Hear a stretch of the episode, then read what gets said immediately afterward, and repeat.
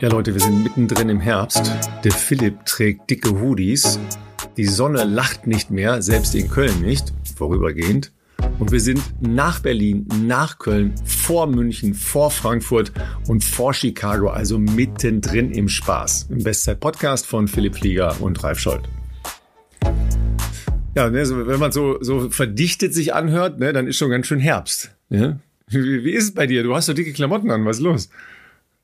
Ich habe dicke Klamotten an und ich bin auch, ähm, mir ist noch ein bisschen fröstelig hier äh, zumute, muss ich sagen. Ich komme gerade von draußen ähm, von der Kita zurück und irgendwie jetzt so seit wirklich zwei Tagen hat sich morgens ähm, das äh, schon nochmal deutlich geändert. Ich weiß noch, dass wir am äh, sowohl am Wochenende als auch am Feiertag nochmal relativ schön draußen waren, äh, wo man auch in kurzen Sachen noch wandern konnte oder ja, wandern, spazieren gehen, wie auch immer man da das definieren möchte. Wenn Leute sagen, wandern hat immer automatisch mit Bergen zu tun, das ist natürlich jetzt in Regensburg nicht so gegeben, aber längere Zeit draußen wandern mit einer Kraxe verbringen sozusagen.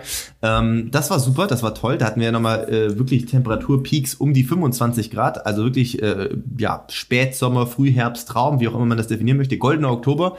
Und jetzt seit ein paar Tagen äh, morgens auf dem Weg, äh, wie gesagt, Richtung Kita, wenn man da irgendwie vor acht unterwegs ist, halb acht draußen. Äh, ich habe heute Morgen gedacht, hey, puh, ich hätte A, eine dickere Jacke vertragen können und B, äh, irgendwas an den Händen, ähm, weil wenn man einen Kinderwagen schiebt, dann ähm, habe ich gemerkt, bis man dort ist, beziehungsweise wieder zurück ist, ähm, ist fresh. Also der Herbst kommt jetzt, wobei mit einem Blick auf deine äh, Ankündigung, auf dein Intro, Ralf, ich glaube, äh, einige der ähm, Starterinnen und Starter vom vergangenen Wochenende hätten sich die Temperaturen vielleicht schon ein bisschen eher gewünscht.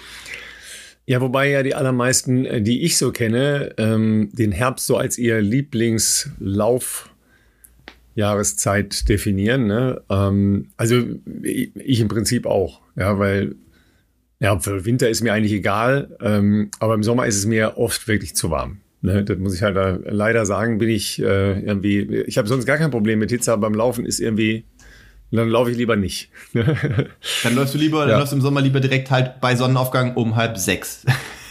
Äh, falscher Account. Selten. Ganz falscher Account. Nee, tatsächlich hatte ich ja so einen äh, kleinen geheimen Plan für das letzte Wochenende und hatte mir überlegt, ach, ich mache so einen kleinen Härtetest, ähm, weil ich für ähm, die nächsten Monate mir ja so eine kleine, kleine Idee zusammen bastel, die ich noch nicht verrate. Ähm, und machst du mal einen kleinen Härtetest und, und läufst einfach mal ein paar Kilometer beim Köln-Marathon mit. Deutsche Meisterschaften. Im Marathon Deutsche Meisterschaften. Aber ja, wie ihr wisst, eine der äh, größeren Halbmarathon-Veranstaltungen ähm, auch im Rheinland, weil ähm, das da schon sehr lange immer prominent mit verfolgt wird. Hab mich dann aber doch dagegen entschieden und bin lieber zwei Stunden Radfahren gegangen, ähm, weil ich ja am Tag der deutschen Einheit dann noch beim Münsterland Giro gefahren bin und habe ich gesagt, hm, wenn du jetzt irgendwie lange läufst, dann ist das vielleicht auch nicht so cool. Nachher tut doch noch eine Sehne weh, weil das wollte ich ja auch mal äh, testen. Dann habe ich es lieber gelassen. Aber es war am Sonntag morgens sogar okay. Ähm, es war schon äh, jetzt nicht mehr so, so ähm, sommerlich warm, sondern es hatte so einen, so einen ganz leichten äh, Herbststich. Ne? Aber die letzten Tage mhm, war hier jetzt mhm. deutlich auch morgens, also herbstlicher, so wie du sagst. Ja, bei euch ist natürlich jetzt bald wieder Eisschollen und so, aber ja, das ich warte schon drauf. Eisschollen, äh, Dauernebel, ähm, ähm, Abstinenz von Sonnenstrahlen, also das äh, wird jetzt demnächst wieder losgehen. Das schlägt dann auch sehr plötzlich um meistens. Aktuell äh, zum Glück noch nicht. Wie gesagt, Sonne kommt schon raus, wenn man jetzt dann irgendwann gegen Mittag oder früh Nachmittag die Möglichkeit hat, draußen irgendwo windgeschützt zu sitzen, dann ist das tatsächlich noch sehr, sehr angenehm. Aber ja, heute Morgen 5 Grad, ähm, da dachte ich mir auch schon kurz mal, wow, ich habe, äh, also wirklich im Begriff aus der Tür raus, dachte ich mir, äh, gehe ich nochmal rein, hol mir eine andere Jacke? Nee, geht schon. Und dann dachte ich, uh, äh, frisch. Obwohl der Weg jetzt nicht äh, ganz so weit ist, aber trotzdem. Ähm, aber ich glaube tatsächlich, dass es für ganz viele Menschen ähm, ähnlich ist, wie du schon geschrieben hast, äh, geschrieben, ich merke schon, der zweite Kaffee fehlt noch, äh, äh, gesagt hast, dass diese heißen Sommertemperaturen, ich meine, es ist nicht jedermanns Sache, sehr früh zu laufen, dann ist es ja wahrscheinlich meistens so eher dann nach der Arbeit, sprich später Nachmittag, Abend. Da ist natürlich im Hochsommer richtig, richtig warm. Und jetzt sind so ein bisschen diese laufbaren Temperaturen, äh, wo es jetzt noch nicht so richtig winterlich frostig ist, aber wo man ähm, ganz angenehm draußen unterwegs sein kann. Das ist ja und, auch das, was ich ähm, tatsächlich ja. nicht so richtig verstehe an dieser Marathonrennerei, ja, weil, weil die allermeisten laufen ja tatsächlich im Herbst. Das heißt ja, dass man im Sommer die, mhm. die vielen Kilometer und die langen Läufe machen muss. Ja, also das spreche ja schon für mich dagegen. Das ist ja, wenn du jetzt einen Frühjahrsmarathon anstrebst, doch deutlich anders, weil du auf Stirnlampe komme ich gleich auch nochmal. Auf Stirnlampe komme ich, ich gleich sagen, auch nochmal. Du hast dann diesen, diesen, diesen Dunkelheitsaspekt, der natürlich auch ja, nicht unbedingt ist, jedem zusagt. Ich meine, mhm. Laufbandtechnisch ist man natürlich da ein bisschen autarker, hat aber auch nicht jeder zu Hause stehen, beziehungsweise findet vielleicht jetzt auch nicht jeder super. Ähm, da ist natürlich das Problem für die normal arbeitende Bevölkerung, da gehören wir beide nicht dazu, Ralf, weil ich meine, wir sind ja, was auch immer, wie man unser Berufsbild bezeichnet. Also ich meine, du bist äh, Journalist, das, aber du, wir sind so also nennen wir es freischaffend in dem, was wir so machen und nicht machen. Das heißt, wir haben jetzt nicht so die klassischen Arbeitsblöcke, wo man so in einem Büro ist, weil für diese Menschen ist halt ein bisschen bitter, dass sowohl morgens, wenn du ins Büro gehst, als auch wenn du äh, Nachmittag rauskommst, immer, es ist immer dunkel. Man kann da schlecht jetzt so in der Mittagspause. Manche können in der Mittagspause laufen gehen, aber ich glaube, viele können es nicht. Und das ist vielleicht das andere Manko an der Wintervorbereitung auf einen Frühjahrsmarathon, ähm, wenn auch natürlich sicherlich die äh, ja, Temperaturen oftmals, ja gut, Februar ist vielleicht auch ein bisschen anders, aber ähm, jetzt äh, vielleicht sogar trainingsfreundlicher sind, sagen wir mal, wenn wir nicht ganz die krassen Minusgrade haben. Ja, gibt's genau. im, also gibt es ja in Köln eh nicht. Ihr habt wahrscheinlich dann im ganzen ja, ist ja ganz selten. Äh, Mac, ja, genau, Minimalstemperaturen von 10 Grad und äh, ansonsten ja, zwischen 10 und 15. Äh, das ist ja halt richtig, äh, ich bin mal gespannt, wie sich das so in den letzten Jahren, äh, nächsten Jahren entwickelt, weil wir hatten ja die letzten Jahre schon ganz, ganz selten überhaupt mal Schnee. Also, ja. dass es mal geschneit hat. Schnee sowieso nicht, sondern dass es mal geschneit hat. Oder ähm, jetzt mehr als ein oder zwei Tage mal Minustemperaturen. Das kommt ja praktisch gar nicht mehr vor. Gut, da hast du natürlich auch immer den Rhein. Ne? Ihr habt ja eigentlich auch die Donau, die eigentlich da dann immer wärmer sind. Ja, und dann äh, verhindern, dass es so super, super kalt wird. Ja, das hat ja immer so einen Einfluss, ja. Aber gut, ja, äh, was ja. haben wir heute mit euch vor? Wir ähm, schauen natürlich nochmal auf die Veranstaltungen äh, der letzten Tage zurück. Also bei uns wirkt ja immer noch also ich glaube auch bei, bei vielen von euch, auf jeden Fall merken wir das an den Zuschriften, wirkt ja schon Berlin halt noch so nach. Da schauen wir uns nochmal ähm, ein bisschen genauer die Leistungen äh, von ASEFA an.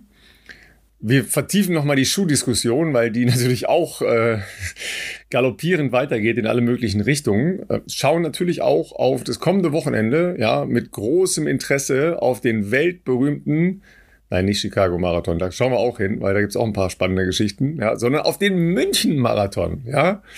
Weil, ja, ihr hört Absolut. jetzt, Achtung, Achtung, also, ihr hört jetzt den Experten des Bayerischen Rundfunks. Da ist er. Philipp Flieger. Ja, ich äh, freue mich jetzt äh, für einen äh, anderen Sender äh, schon wieder am Mikrofon sitzen zu dürfen. Ähm, wie Ralf schon gesagt hat, für den Bayerischen Rundfunk, da bist du ja nicht ganz unschuldig dran, Ralf, dass ich diese Gelegenheit bekommen habe. Du hast das ja so ein bisschen vermittelt. Und da freue ich mich drauf, denn äh, wir haben natürlich auch wieder ähm, sehr gute äh, deutsche Beteiligung, zumindest mal im Männerfeld. Äh, möchte ich natürlich auf jeden Fall schon mal Sebastian Händel ankündigen. Mit dem habe ich tatsächlich am Montag schon mal telefoniert um mich natürlich auch auf die Sendung vorzubereiten, um ein bisschen zu hören, wie seine Vorbereitung gelaufen ist, was er so vorhat. Und da kann ich zumindest schon mal hier ein bisschen vorwegnehmen, dass äh, Sebastian sich auf jeden Fall einiges vorgenommen hat. Äh, und das äh, endet nicht bei einer persönlichen PB, sondern da ist auf jeden Nein, er hat sich mehr... Rekord mehr. Richtig. Er meinte, das Lauf sollte auf jeden Fall mal drin sein. Nein, okay. Das, das vielleicht jetzt nicht ganz, aber ihr könnt euch das ja sicherlich selber denken. Oder am besten schaltet ihr am Sonntagmorgen um 8.55 Uhr im Bayerischen Rundfunk ein. Dann wird das da sicherlich auch noch ähm, ausführlicher besprochen werden. Aber ja, ihr habt sicherlich ja äh, die Ergebnisse der letzten Wochen mitverfolgt. wenn nicht live, dann sicherlich bei uns hier im Podcast.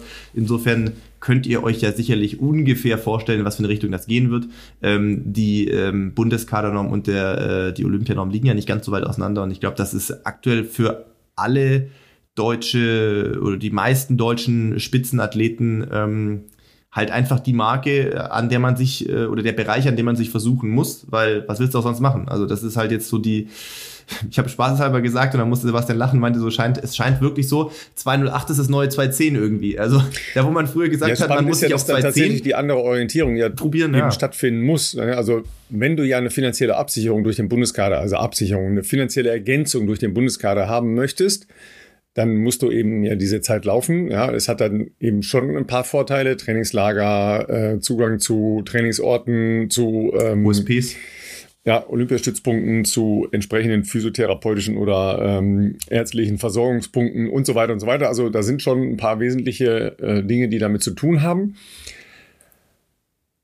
Aber was verändert das? Fängst du dann plötzlich an, anders zu trainieren oder ziehst überall in deinen, deinen äh, Durchschnittskilometern auf deinem Trainingsplan zwei, zwei Sekunden ab oder was, was, was, was passiert da? Also es ist halt, glaube ich, inzwischen ein bisschen so eine Friss- oder Stirb-Mentalität, ähm, die da Einzug hält, die ein bisschen natürlich auch von oben aufoktroyiert ist und wo du halt als Athlet für dich, glaube ich, entscheiden musst, ich probiere das jetzt einfach, äh, ob es realistisch ist oder nicht, sei mal dahingestellt. Ich glaube, bei Sebastian ist es auf jeden Fall äh, möglich, ähm, weil er hat natürlich auch äh, gute Zubringerleistungen, das muss man mal sagen. Er ist im, äh, in Berlin äh, dieses früher wieder Halbmarathon-Bestzeit gelaufen, auch unter 62 Minuten. Das ist jetzt schon mal ähm, eine Marke, wo das rein rechnerisch möglich ist. Er hat mir das auch sehr plausibel erklärt, ähm, wenn man die Marathon-Vorbereitungen vergleicht, äh, beispielsweise zum Debüt letztes Jahr in München, dann die Vorbereitung auf Wien, wo er leider kurz äh, vor dem Rennen dann äh, eine Verletzung ähm, noch bekommen hat, die ihn auch maßgeblich im Rennen beeinträchtigt hat. Ähm, und wenn das alles, diese Werte natürlich besser sind, dann ah, will man natürlich schneller laufen, als was man vorher schon gemacht hat. Und wenn es dann halt darum geht, wo, wo setzt man diesen Bereich vielleicht fest, dann versucht man sich natürlich jetzt eher eben äh, an die an klar Olympianorm liegt bei äh, 2,810 äh, äh, Bundeskadernorm haben wir letzte Woche auch drüber gesprochen, weil das natürlich für Hendrik Pfeiffer eine sehr wichtige Marke auch war als Sportsoldat mit 20850. Ähm, ich bin echt rückblickend ich meine, ich habe mich von vielem in den letzten Jahren, glaube ich, eh schon frei gemacht, äh, was so Verbandsförderungsthemen anbelangt. Insofern war das für mich nicht ganz so, äh, nicht mehr ganz so wichtig. Aber ich bin inzwischen noch vor, als, äh, als man die Entscheidung hatte, andere Gründe, so also sicherlich äh, Familie etc. War, war, wollte ich auch mehr Zeit haben, aber ich denke mir mit dem ganzen Druck, der danach dann als auch noch ähm, auf die aktuelle Generation an Top-Leuten wirkt, da bin ich echt froh, dass ich es nicht mehr machen muss. Also das klingt jetzt sehr, sehr hart, also mit der Sportart sozusagen ins Gericht zu gehen, aber es ist einfach eine andere, es ist eine andere Zeit heute, als es vielleicht noch vor einigen Jahren der Fall war. Und vielleicht ist es, vielleicht finden es manche gut, aber ich sag mal mit vielen, und ich nenne jetzt die Namen nicht, aber mit vielen, mit denen ich natürlich gesprochen habe, egal ob Frauen oder Männer, ähm, aus, aus, der, aus der Riege meiner Ex-Kollegen, da gibt es jetzt wenige, die es geiler finden, als es früher war, sagen wir mal so. Es ist einfach die, das Anforderungsprofil an Sportlerinnen und Sportler wird wesentlich höher. Sei es durch ein steigendes internationales Niveau, sei es durch eine öffentliche Erwartungshaltung, sei es durch Vorgaben, die irgendwelche Verbände oder Institutionen machen. Und ich glaube nicht, dass viele deswegen befreiter Sport treiben können, aber man ist halt irgendwie dann jetzt in diesem Hamsterrad drin, sozusagen. Und was, was hast du für Optionen? Entweder, das, wie, wie gesagt, es ist halt friss oder stirb. Entweder du versuchst dich da zu äh, unterwerfen und, ähm, und ob realistisch oder nicht, zu versuchen, da irgendwie äh, neue Dimensionen vorzustoßen, die aber, wie du schon gesagt hast, ja auch nicht ganz so einfach, äh, einfach sind. Du kannst ja nicht einfach irgendwie das Doppelte noch trainieren, du kannst versuchen, smarter und keine Ahnung, ja, ein paar, paar Stellschrauben hat man. Aber die andere Option ist halt, dem den Rücken zu kehren. Und ja, also Beweggründe bei mir anders, aber äh, ich denke mir heute, wenn du jetzt in der Situation wärst, also ich meine, das ist eh eine junge, neue Generation, die da jetzt da ist. Ich war einer der letzten Alten. Ich möchte mit den Jungen jetzt gerade hier nicht mehr tauschen also jung in Anführungszeichen, auch ein Hendrik und so, die sind jetzt ja auch alle schon 30, aber natürlich immer noch für Marathonläufer vergleichsweise jung und vor allem verglichen zu mir, also meinem Alter jetzt, sind die natürlich, das ist eine andere Generation, die jetzt danach kommt. Und äh, ja, es, es ist irgendwie, wenn ich überlege, wie es war bei mir damals, als ich so alt war wie sie, das war ja dann bei mir kurz so nach Olympischen Spielen, das war noch alles ein bisschen menschlicher oder, ja, ist immer schwer, wenn man im Spitzensport versucht, von Menschlichkeit zu sprechen, aber von, von realistischeren äh, Dimensionen oder Sphären. Der Sprung jetzt ist für viele halt richtig groß. Es ist erfreulich, dass einige das schaffen. Äh, wenn man mal sieht, Hendrik hat sich auch deutlich verbessert. Samuel Fitwi hat sich von seinem Debüt brutal verbessert. Ähm, ich glaube für mich, von meinem bescheidenen äh, äh, Niveau, das ich hatte oder was mir mal in die Wiege gelegt wurde sozusagen, ähm, sind diese Bereiche nicht unbedingt realistisch. Also ich glaube, ich hätte irgendwo überall so ein bisschen Boden liegen lassen. Ja, Halbmarathon wäre ein bisschen schneller gegangen, äh, Marathon wäre ein bisschen schneller gegangen. Aber so eine 2,7, 2,8, wo, wo du heute ja, eigentlich musst du eine 2,7 drauf haben, um eine gesicherte 2,8 laufen zu können, weil es hängt ja auch immer ein bisschen von der Tagesform ab, von den Umfeldbedingungen. Das hätte ich bei mir als ohnehin nicht mehr gesehen. Ähm, unter 210, ja, hätte ich mir zugetraut. Eine 61 im Halbmarathon, pff, schwierig, glaube ich, hätte ich auch nicht drauf gehabt. Und ähm, deswegen, für die Jungs jetzt nicht unrealistisch. Für Sebastian, ich äh, drücke ihm jetzt schon die Daumen. Ich äh, glaube von dem, was er erzählt hat, dass das gut werden kann. Das Feld ist in München sicherlich ein bisschen anders, ähm, als wir das jetzt vielleicht von Berlin, Frankfurt und, und so weiter kennen. Er wird da in der deutschen, äh, der deutschen, er wird als Deutscher in der internationalen Spitzengruppe sicherlich äh, mitlaufen, weil die werden Richtung 2,8 und vielleicht ein bisschen schneller Richtung Streckenrekord angehen von den Athleten, die bisher gemeldet sind. Also es wird auf jeden Fall auch ein spannendes Rennen. Vielleicht gibt es sogar einen deutschen Sieg, das wäre natürlich spektakulär. Aber ähm, ja, ähm, das äh, ist halt insgesamt jetzt äh, heutzutage für, für alle ein bisschen anders. Auf Frankfurt werden wir nachher noch ein bisschen zu sprechen kommen. Äh, da haben wir nämlich festgestellt, dass manche Marathons versuchen, ähm, wieder mehr in Spitzensport zurückzukommen, so würde ich es jetzt mal nennen. Also das ist, wie gesagt, das ist einfach eine Beobachtung, das ist wertfrei, aber München war über viele Jahre, ähm, hat keine große Relevanz gehabt, sage ich jetzt mal, außerhalb des Breitensports. Es ist ein toller Marathon, eine tolle Stadt. Ähm, es hat jedes Jahr viele tausende Menschen ähm, bewegt sozusagen, das ist toll. Äh, Spitzensport war da über viele Jahre nicht ähm, einfach keine Prio, würde ich jetzt mal sagen. Es gab keine, keine nennenswerten ähm, Profifelder und das muss ja auch nicht, ist eine, einfach eine Entscheidung, muss man nicht machen. Äh, da wurde aber letztes Jahr ähm, dann versucht, was zu ändern. Ähm, ich glaube, nach dem, das war ein bisschen der Anlass, 50 Jahre nach äh, nach den Olympischen Spielen 72, das haben wir irgendwie als Anlasspunkt genommen, zu sagen, hey, wir wollen mal wieder Geld in die Hand nehmen, wir wollen gucken, dass wir Streckenrekorde bei Männern und Frauen bekommen, wir wollen wieder versuchen, deutsche äh, Top-Läuferinnen äh, und Läufer zu haben. Und so kam Sebastian praktisch letztes Jahr überhaupt nach München für sein Debüt. Finde ich rückblickend einen smarten Move beim Debüt vielleicht sogar zu sagen, ich gehe jetzt nicht zu den ganz großen Adressen direkt wie Berlin, ähm, mein Berlin ist immer eine Reise wert, wissen wir alle, aber es ist vielleicht auch zum ein bisschen mehr so Underdog und ein bisschen mehr ähm, bei sich sein und nicht so viel äußere Erwartungshaltung. Und das hat er super gelöst. Ich meine, 2.10.37 äh, in München zu laufen, ist natürlich schon mal ein sehr, sehr starker Einstand.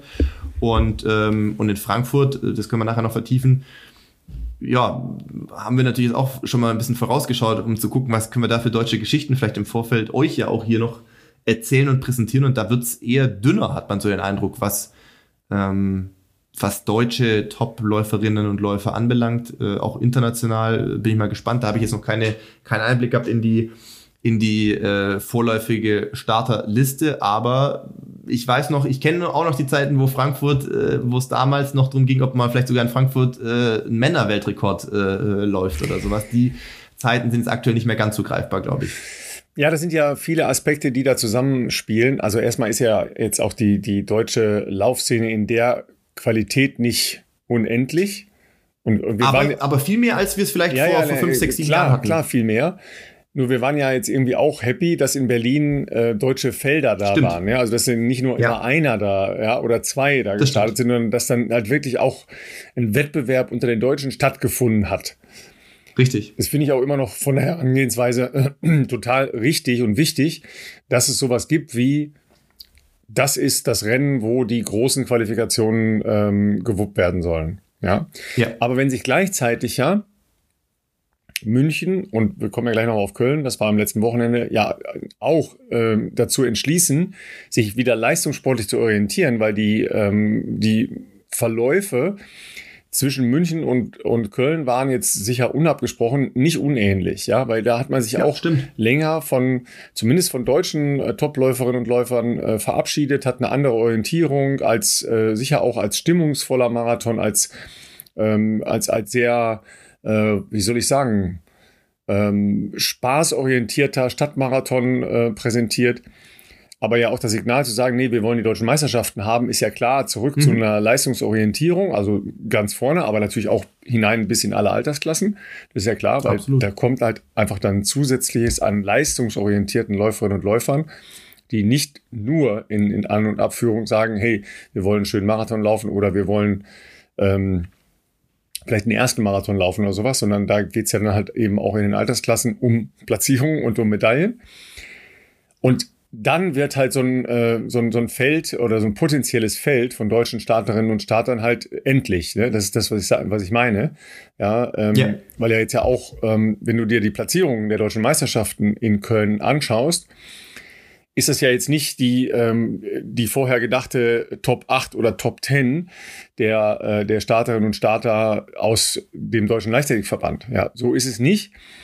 Ähm, es war trotzdem ja ein, ähm, ein, ein spannendes Rennen wo leider jetzt ja nicht alle Träume aufgegangen sind, ja, also Stichwort äh, Johnny Darke, wo man ja gedacht hat, okay, mit den Vorleistungen, ja, eben auch äh, ja, eine, eine Halbmarathon-Leistung, ähm, eine, eine 10-Kilometer-Leistung, die in deinem Bereich ja äh, waren, ja.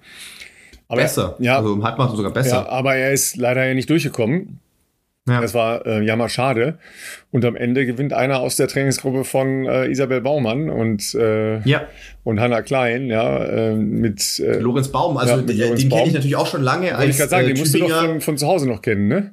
Genau, ich glaube, Lorenz ist äh, ein bisschen jünger als ich, aber kenne ich natürlich, äh, weil man sich früher schon oft gesehen hat und, und der läuft ja schon auch schon wirklich wahnsinnig lange. Das ist jetzt kein Quereinsteiger, sondern der ist eigentlich schon immer dabei, sicherlich früher auch mal auf äh, kürzeren Strecken erstmal auf der Bahn aktiv gewesen. Aber freut mich natürlich mega, dass jemand, der so lange ähm, leidenschaftlich einen Sport betreibt und jetzt vielleicht nie, sage ich jetzt mal, der, der, der, der klassische Aspirant war, dass er, dass er da mal ähm, deutscher Meister werden kann oder sowas. Äh, der, der hat natürlich schon diverse Mannschaftserfolge und so all das gehabt, natürlich auf, auf, auch auf Landesebene sicherlich Erfolge gehabt. Aber äh, der hat sich äh, brutal verbessert. Der ist unter zwei Stunden 16 geblieben und, und ist äh, da vollkommen äh, zu Recht deutscher Meister geworden. Ich sag mal immer so, es ist ein bisschen Segen und Fluch zugleich. Da gibt es natürlich jetzt verschiedene Lager. Da gibt es irgendwelche vielleicht neidische, missgünstigere Menschen, die sagen, ja, so, so ein deutscher Meistertitel im Marathon, der ist doch nichts wert, weil ähm, die guten, äh, in Anführungszeichen, ich spreche jetzt nur aus anderer Perspektive, bitte nicht mir das anlasten jetzt so, aber gibt bestimmt auch Leute, die dann sagen, ja, die guten, die rennen ja Berlin oder was weiß ich was, die rennen äh, Valencia und rennen da Topzeiten, die äh, deutlich schneller sind wie ähm, eine, eine 215. Aber das ist halt so, du kannst, es kann nur jemand gewinnen, der auch antritt. Und Exakt, immer, mein, immer meine ah. Diskussion. Ich sage mal, ja und, dann sollen die da starten. Und wenn sie nicht starten, genau, dann richtig. ist Meisterschaft einfach ein wertiger Titel, fertig. Genau, die gleiche Diskussion gab es äh, auch schon ab und zu mal, kriegst du ja auch nie direkt mit, weil da haben die Leute die Eier ja nicht in der Hose, sondern das kriegst du ja nur über Umwege mit. Das, was weiß ich, ich bin auch schon ein paar Mal deutscher Crossmeister geworden äh, auf der Langstrecke und da hieß es auch, ja, aber dann war der nicht da oder der war nicht da, wie wäre das dann ausgegangen? Da denke ich mir halt auch, ja Leute, dann kommt halt äh, und dann schauen wir, wie es ausgeht. Ähm, aber so im Nachgang anderen Leuten zu versuchen, eine Leistung abzusprechen, wie vielleicht, weiß ich nicht, ich hoffe, es ist nicht der Fall, aber möglicherweise auch jemand, äh, jetzt bei, beim Lorenz finde ich, äh, finde ich bodenlos, ehrlich gesagt. Ja, man, also ich man mein, möchte meinen, das ist echt eine deutsche Haltung, ne? Also, weißt du, einfach mal zu sagen, ja. hey, geil, ja, übrigens Lorenz, genau. ne? Wenn ich das, wenn ich das richtig auf dem Schirm habe, arbeitet der Vollzeit als Elektriker. Mit Sicherheit. Ja, ja, ja der, also das glaube ich so. sofort. Ich, Beruf hätte ich jetzt nicht gewusst, aber äh, genau. Leute. Und rennt Marathon in 2,15 die allermeisten äh, hoch. Also von uns müssen äh, was anderes machen als, als laufen für ihren Lebenserwerb, ja. Richtig. Und Richtig. das ist jetzt nochmal zusätzlich einfach ein, ein, ein Achtungszeichen. Da will, will, ich gar nicht sagen, ja, und so einer wird deutscher Meister. Bullshit, sondern ja, äh, einfach nur mal ein Achtungszeichen. Ja, der ist als Richtig. Läufer da angetreten und ist deutscher Meister geworden und hat gute Leute hinter sich gelassen, die versucht haben, schneller zu laufen, aber es nicht geschafft haben. Ja, und sind nicht angekommen. Richtig. Es war eben auch dann hinten raus 10.30 Uhr Start, ja, hinten raus schon warm. Ja, es war sommerlich, es war 25 Grad am Sonntag. Ja, das ist halt richtig, muss ich jetzt keinem von euch erzählen. Ja, da habe ich gejammert, dass ich im Sommer überhaupt joggen gehe. Ja, ja. also das war schon nicht ganz einfach. Also da, da ja. denke ich auch, dass ähm, dass er womöglich sogar noch schneller kann, ne, unter regulären Bedingungen. Das soll seine Leistung gar nicht schmälern, sondern ich glaube einfach, dass da sogar noch mehr drin ist und das ist doch großartig. Also das ist doch einfach, das ist doch toll. Aber ähm, ja, nichtsdestotrotz, du hast natürlich recht, jetzt verteilt sich natürlich. Wir haben, wir haben mehr äh, ein viel äh, eine viel breitere Spitze im Marathonbereich in Deutschland aktuell, Männer wie Frauen. Es ist wahrscheinlich die, ne, nicht wahrscheinlich, es ist die Hochphase des deutschen Straßenlaufsports gegenwärtig. Ähm, jetzt wird es wahrscheinlich wieder welche geben, die sagen, ja, wir hatten aber früher auch eine Uta Pippig, wir hatten früher eine, eine Katrin Dörre-Heinig, die haben auch internationale Marathons gewonnen. Ja, da sind wir jetzt vielleicht nicht mehr, weil insgesamt, glaube ich, weltweit die, die, die Professionalität ähm, im, im Straßenlaufbereich, Marathon, Halbmarathon, auch einfach jetzt nochmal eine andere ist als in den 90er Jahren. Das muss man sagen. Es, ist, es gibt kaum eine Nation, wo es nicht Top-Marathonläufer gibt. Die ganze Schuhthematik haben wir auch schon mal angerissen trägt auch dazu bei, dass mehr Leute, glaube ich, ähm, ein gutes Niveau sich erarbeiten können, weil die Schuhe mehr verzeihen im Training, sage ich jetzt mal, mehr Belastungs Volumen auch erlauben. Und deswegen ist das weltweite Niveau auf einem nie dagewesenen äh, Level, aber auch das nationale Niveau ist dementsprechend mitgewachsen. Und es ist doch total schön, dass wir jetzt wirklich äh, so viele ähm, Top-Leute haben, die sich natürlich aber auf verschiedene Events verteilen. Und ja, in, in, in, in dem Jahr war jetzt eben der, der große Fokus für viele sicherlich Berlin. Und ich finde es auch gut, dass das so war. Das ist wiederum für den Leuten, die Berlin rennen. Deshalb da, das war die andere Seite, die ich noch erzählen wollte zu deutschen Meisterschaften. Ich musste mich auch schon ab und zu angreifen lassen dafür, dass man bei deutschen Meisterschaften nicht gestartet ist, weil dann hieß es immer, boah, die, das ist die Entwertung von deutschen Meisterschaften, dass da die Top-Namen nicht rennen und was fällt denn ein, das ist ihnen gar nichts mehr wert, die, die laufen nur noch für Geld, die haben, geht's gar nicht mehr um die Ehre. Ja, es geht auch um Geld und es geht auch, wenn man Marathon irgendwann rennt, ähm, um äh, die wenigen Chancen, die du in einem Jahr hast und da willst du natürlich die bestmögliche Option vielleicht auch haben, um eine internationale Quali oder eine Bundeskadernorm oder was auch immer zu laufen und ähm, dementsprechend verteilt sich das einfach ein bisschen, aber ich sehe das nie als äh, für oder gegen irgendwas, sondern es ist einfach, jeder muss so seine individuelle Entscheidung treffen, was er für sich als beste Option erachtet, wenn er ein halbes Jahr Vorbereitung in so ein Rennen steckt. Das ist nicht gegen eine deutsche Meisterschaft, das ist auch nicht ähm, unverdient, wenn jemand dann mit einer vielleicht nicht so starken, in Anführungszeichen nicht so starken PB gewinnt. Ich beziehe das jetzt einfach mal auf Amanal Petros, der jetzt deutschen Rekord gerannt ist. Ja, das ist natürlich deutlich schneller als eine 215 hoch, aber so what? Also wer deutscher Meister werden will, muss bei deutschen Meisterschaften starten. Wer vielleicht sagt, ich will das bestmögliche Szenario haben, der rennt dann vielleicht aus deutscher Sicht äh, in Berlin oder in Valencia oder wie auch immer. Und ist alles gut so, wie es ist. Ähm, das ist, ich sage immer, mehr Optionen bereichern eher den Sport. Ähm, und deswegen finde ich es schön, dass München ähm, wieder ein bisschen zurückgekehrt ist, zu sagen, wir wollen auch Topfelder haben, wir wollen auch äh, für deutsche Athletinnen und Athleten ein, ein, ein, eine gute äh, Bühne bieten. Also überlegt mal, das habe ich auch zu Sebastian gesagt, wie geil wird es sein, wenn du jetzt womöglich wirklich mit der Spitzengruppe den Marathon rennst. Ich kenne es, äh, ich habe noch nie mit dem Bayerischen Rundfunk zusammenarbeiten dürfen. Ähm, ich freue mich darauf. Äh, ich weiß jetzt nicht genau, wie da geplant ist mit Fernsehzeiten etc. Oder wie, wie da die, also die, die prozentualen äh, ähm, Verteilungen sind, was man zeigen will. Aber äh, so wie ich das bisher jetzt in den Vorgesprächen mitbekommen habe, wird das wieder so eine äh, klassische Marathon-TV-Übertragung sein, wie man das kennt, also auch mit, mit Reportern ähm, an der Strecke, mit, äh, mit, mit Szenen von der Strecke, aber auch mit Fokus auf äh, Spitzensport und ähm, das ist doch toll. Und wenn Köln eben auch sagt, hey, wir wollen deutsche Meisterschaften ausrichten, wir wollen wieder äh, Top-Leute nicht nur unserem Halbmarathon haben, der Halbmarathon ist in der Vergangenheit schon echt oft sehr gut besetzt gewesen aus deutscher Sicht. Aber wir kehren auch wieder ein bisschen zurück, dass wir äh, gute Athletinnen und Athleten äh, im Marathonbereich bei uns haben wollen. Das ist doch toll. Ja, und der Punkt ist ja auch, das haben wir, glaube ich, letztes Jahr in Hannover schon äh, diskutiert, wo letztes oder vorletztes Jahr schon, wo wir gesagt haben, okay, es ist doch irgendwie auch mal geil, wenn die Felder so konzipiert sind, dass deutschen Läuferinnen und Läufer eben eine Chance haben, um den, äh, um den Gewinn mitzulaufen. Ja, 100 Prozent ich kann natürlich hingehen und immer sagen, yo, ich hole mir jetzt schnelle Läuferinnen und Läufer aus Ostafrika, ja. Das geht, aber das geht sehr leicht, ja. Eben, eben auch mit allen Problemlagen, die damit zu tun haben, ja. Also sowohl was Logistik angeht, was Manager angeht, was Doping-Geschichten angeht und so weiter. Das ist, das kauft man sich alles damit ein, ja. Und schaut euch mal die deutsche Laufszene an. Das ist äh, immer wieder von mir auch ein, ein, ein herzhaftes Plädoyer an die German äh, Road Races, ja Überall, überall wird so verfahren. Ja, ja. Sagen wir mal fast oder in, in den allermeisten Fällen wird so verfahren. Man kann sich auch anders orientieren. Man kann sich auch anders orientieren. Ja, indem man sagt, okay, ja, wir konzipieren uns anders. Ja, wir, wir fokussieren uns anders. Und dann ist eben auch es einfacher für viele Läuferinnen und Läufer, aus dem Kontext, den wir gerade gesagt haben, ja, die jetzt bei den deutschen Meisterschaften waren, die in München laufen, Geld zu verdienen, eben auch mit den Zubringerwettkämpfen Geld zu verdienen. Ja, aber wenn Klar. selbst die 200 und 500 und 1000 Euro bei den kleineren ähm, und kürzeren Laufveranstaltungen an Manager gehen, ja, weil glaubt bitte nicht, dass die Sachen direkt an äh, die Läuferinnen und Läufer aus, aus Kenia gehen, die dort äh, starten. Das ist nicht der Fall. Ja, ähm, auch wenn es jetzt wieder einen Shitstorm von der Seite gibt, ja, aber das ist einfach nicht der Fall. Ja. Und dann ähm, ist das natürlich auch so ein bisschen äh, eine Sache, die man mal kritisch hinterfragen darf, ja, was da eigentlich befördert wird. Ja, und was eben äh, dazu beiträgt, eine deutsche Laufszene möglich zu machen, oder sagen wir mal eine europäische Laufszene möglich zu machen, weil in vielen europäischen Ländern äh, tatsächlich anders verfahren wird. Ja, in Großbritannien äh, ist natürlich eine Laufszene auch so groß, die sind nicht darauf angewiesen. Ja, die haben trotzdem dann hervorragende ähm, Ergebnisse und wirklich große Felder, ja, weil die Laufszene da viel tiefer noch ist, als sie bis jetzt in Deutschland ist. Ja, weil ich glaube, es ist, es ist eine kleine Veränderung da. Es sind einfach mehr Leute, die auf einem bestimmten Niveau laufen können. Das gilt jetzt nicht nur für Marathon, sondern auch für die Sachen darunter. Ja. Ähm, weil, Wobei, da ja. würde ich fast sagen, aber das ist jetzt, hm, da bin ich jetzt, ja doch, ich würde fast sagen,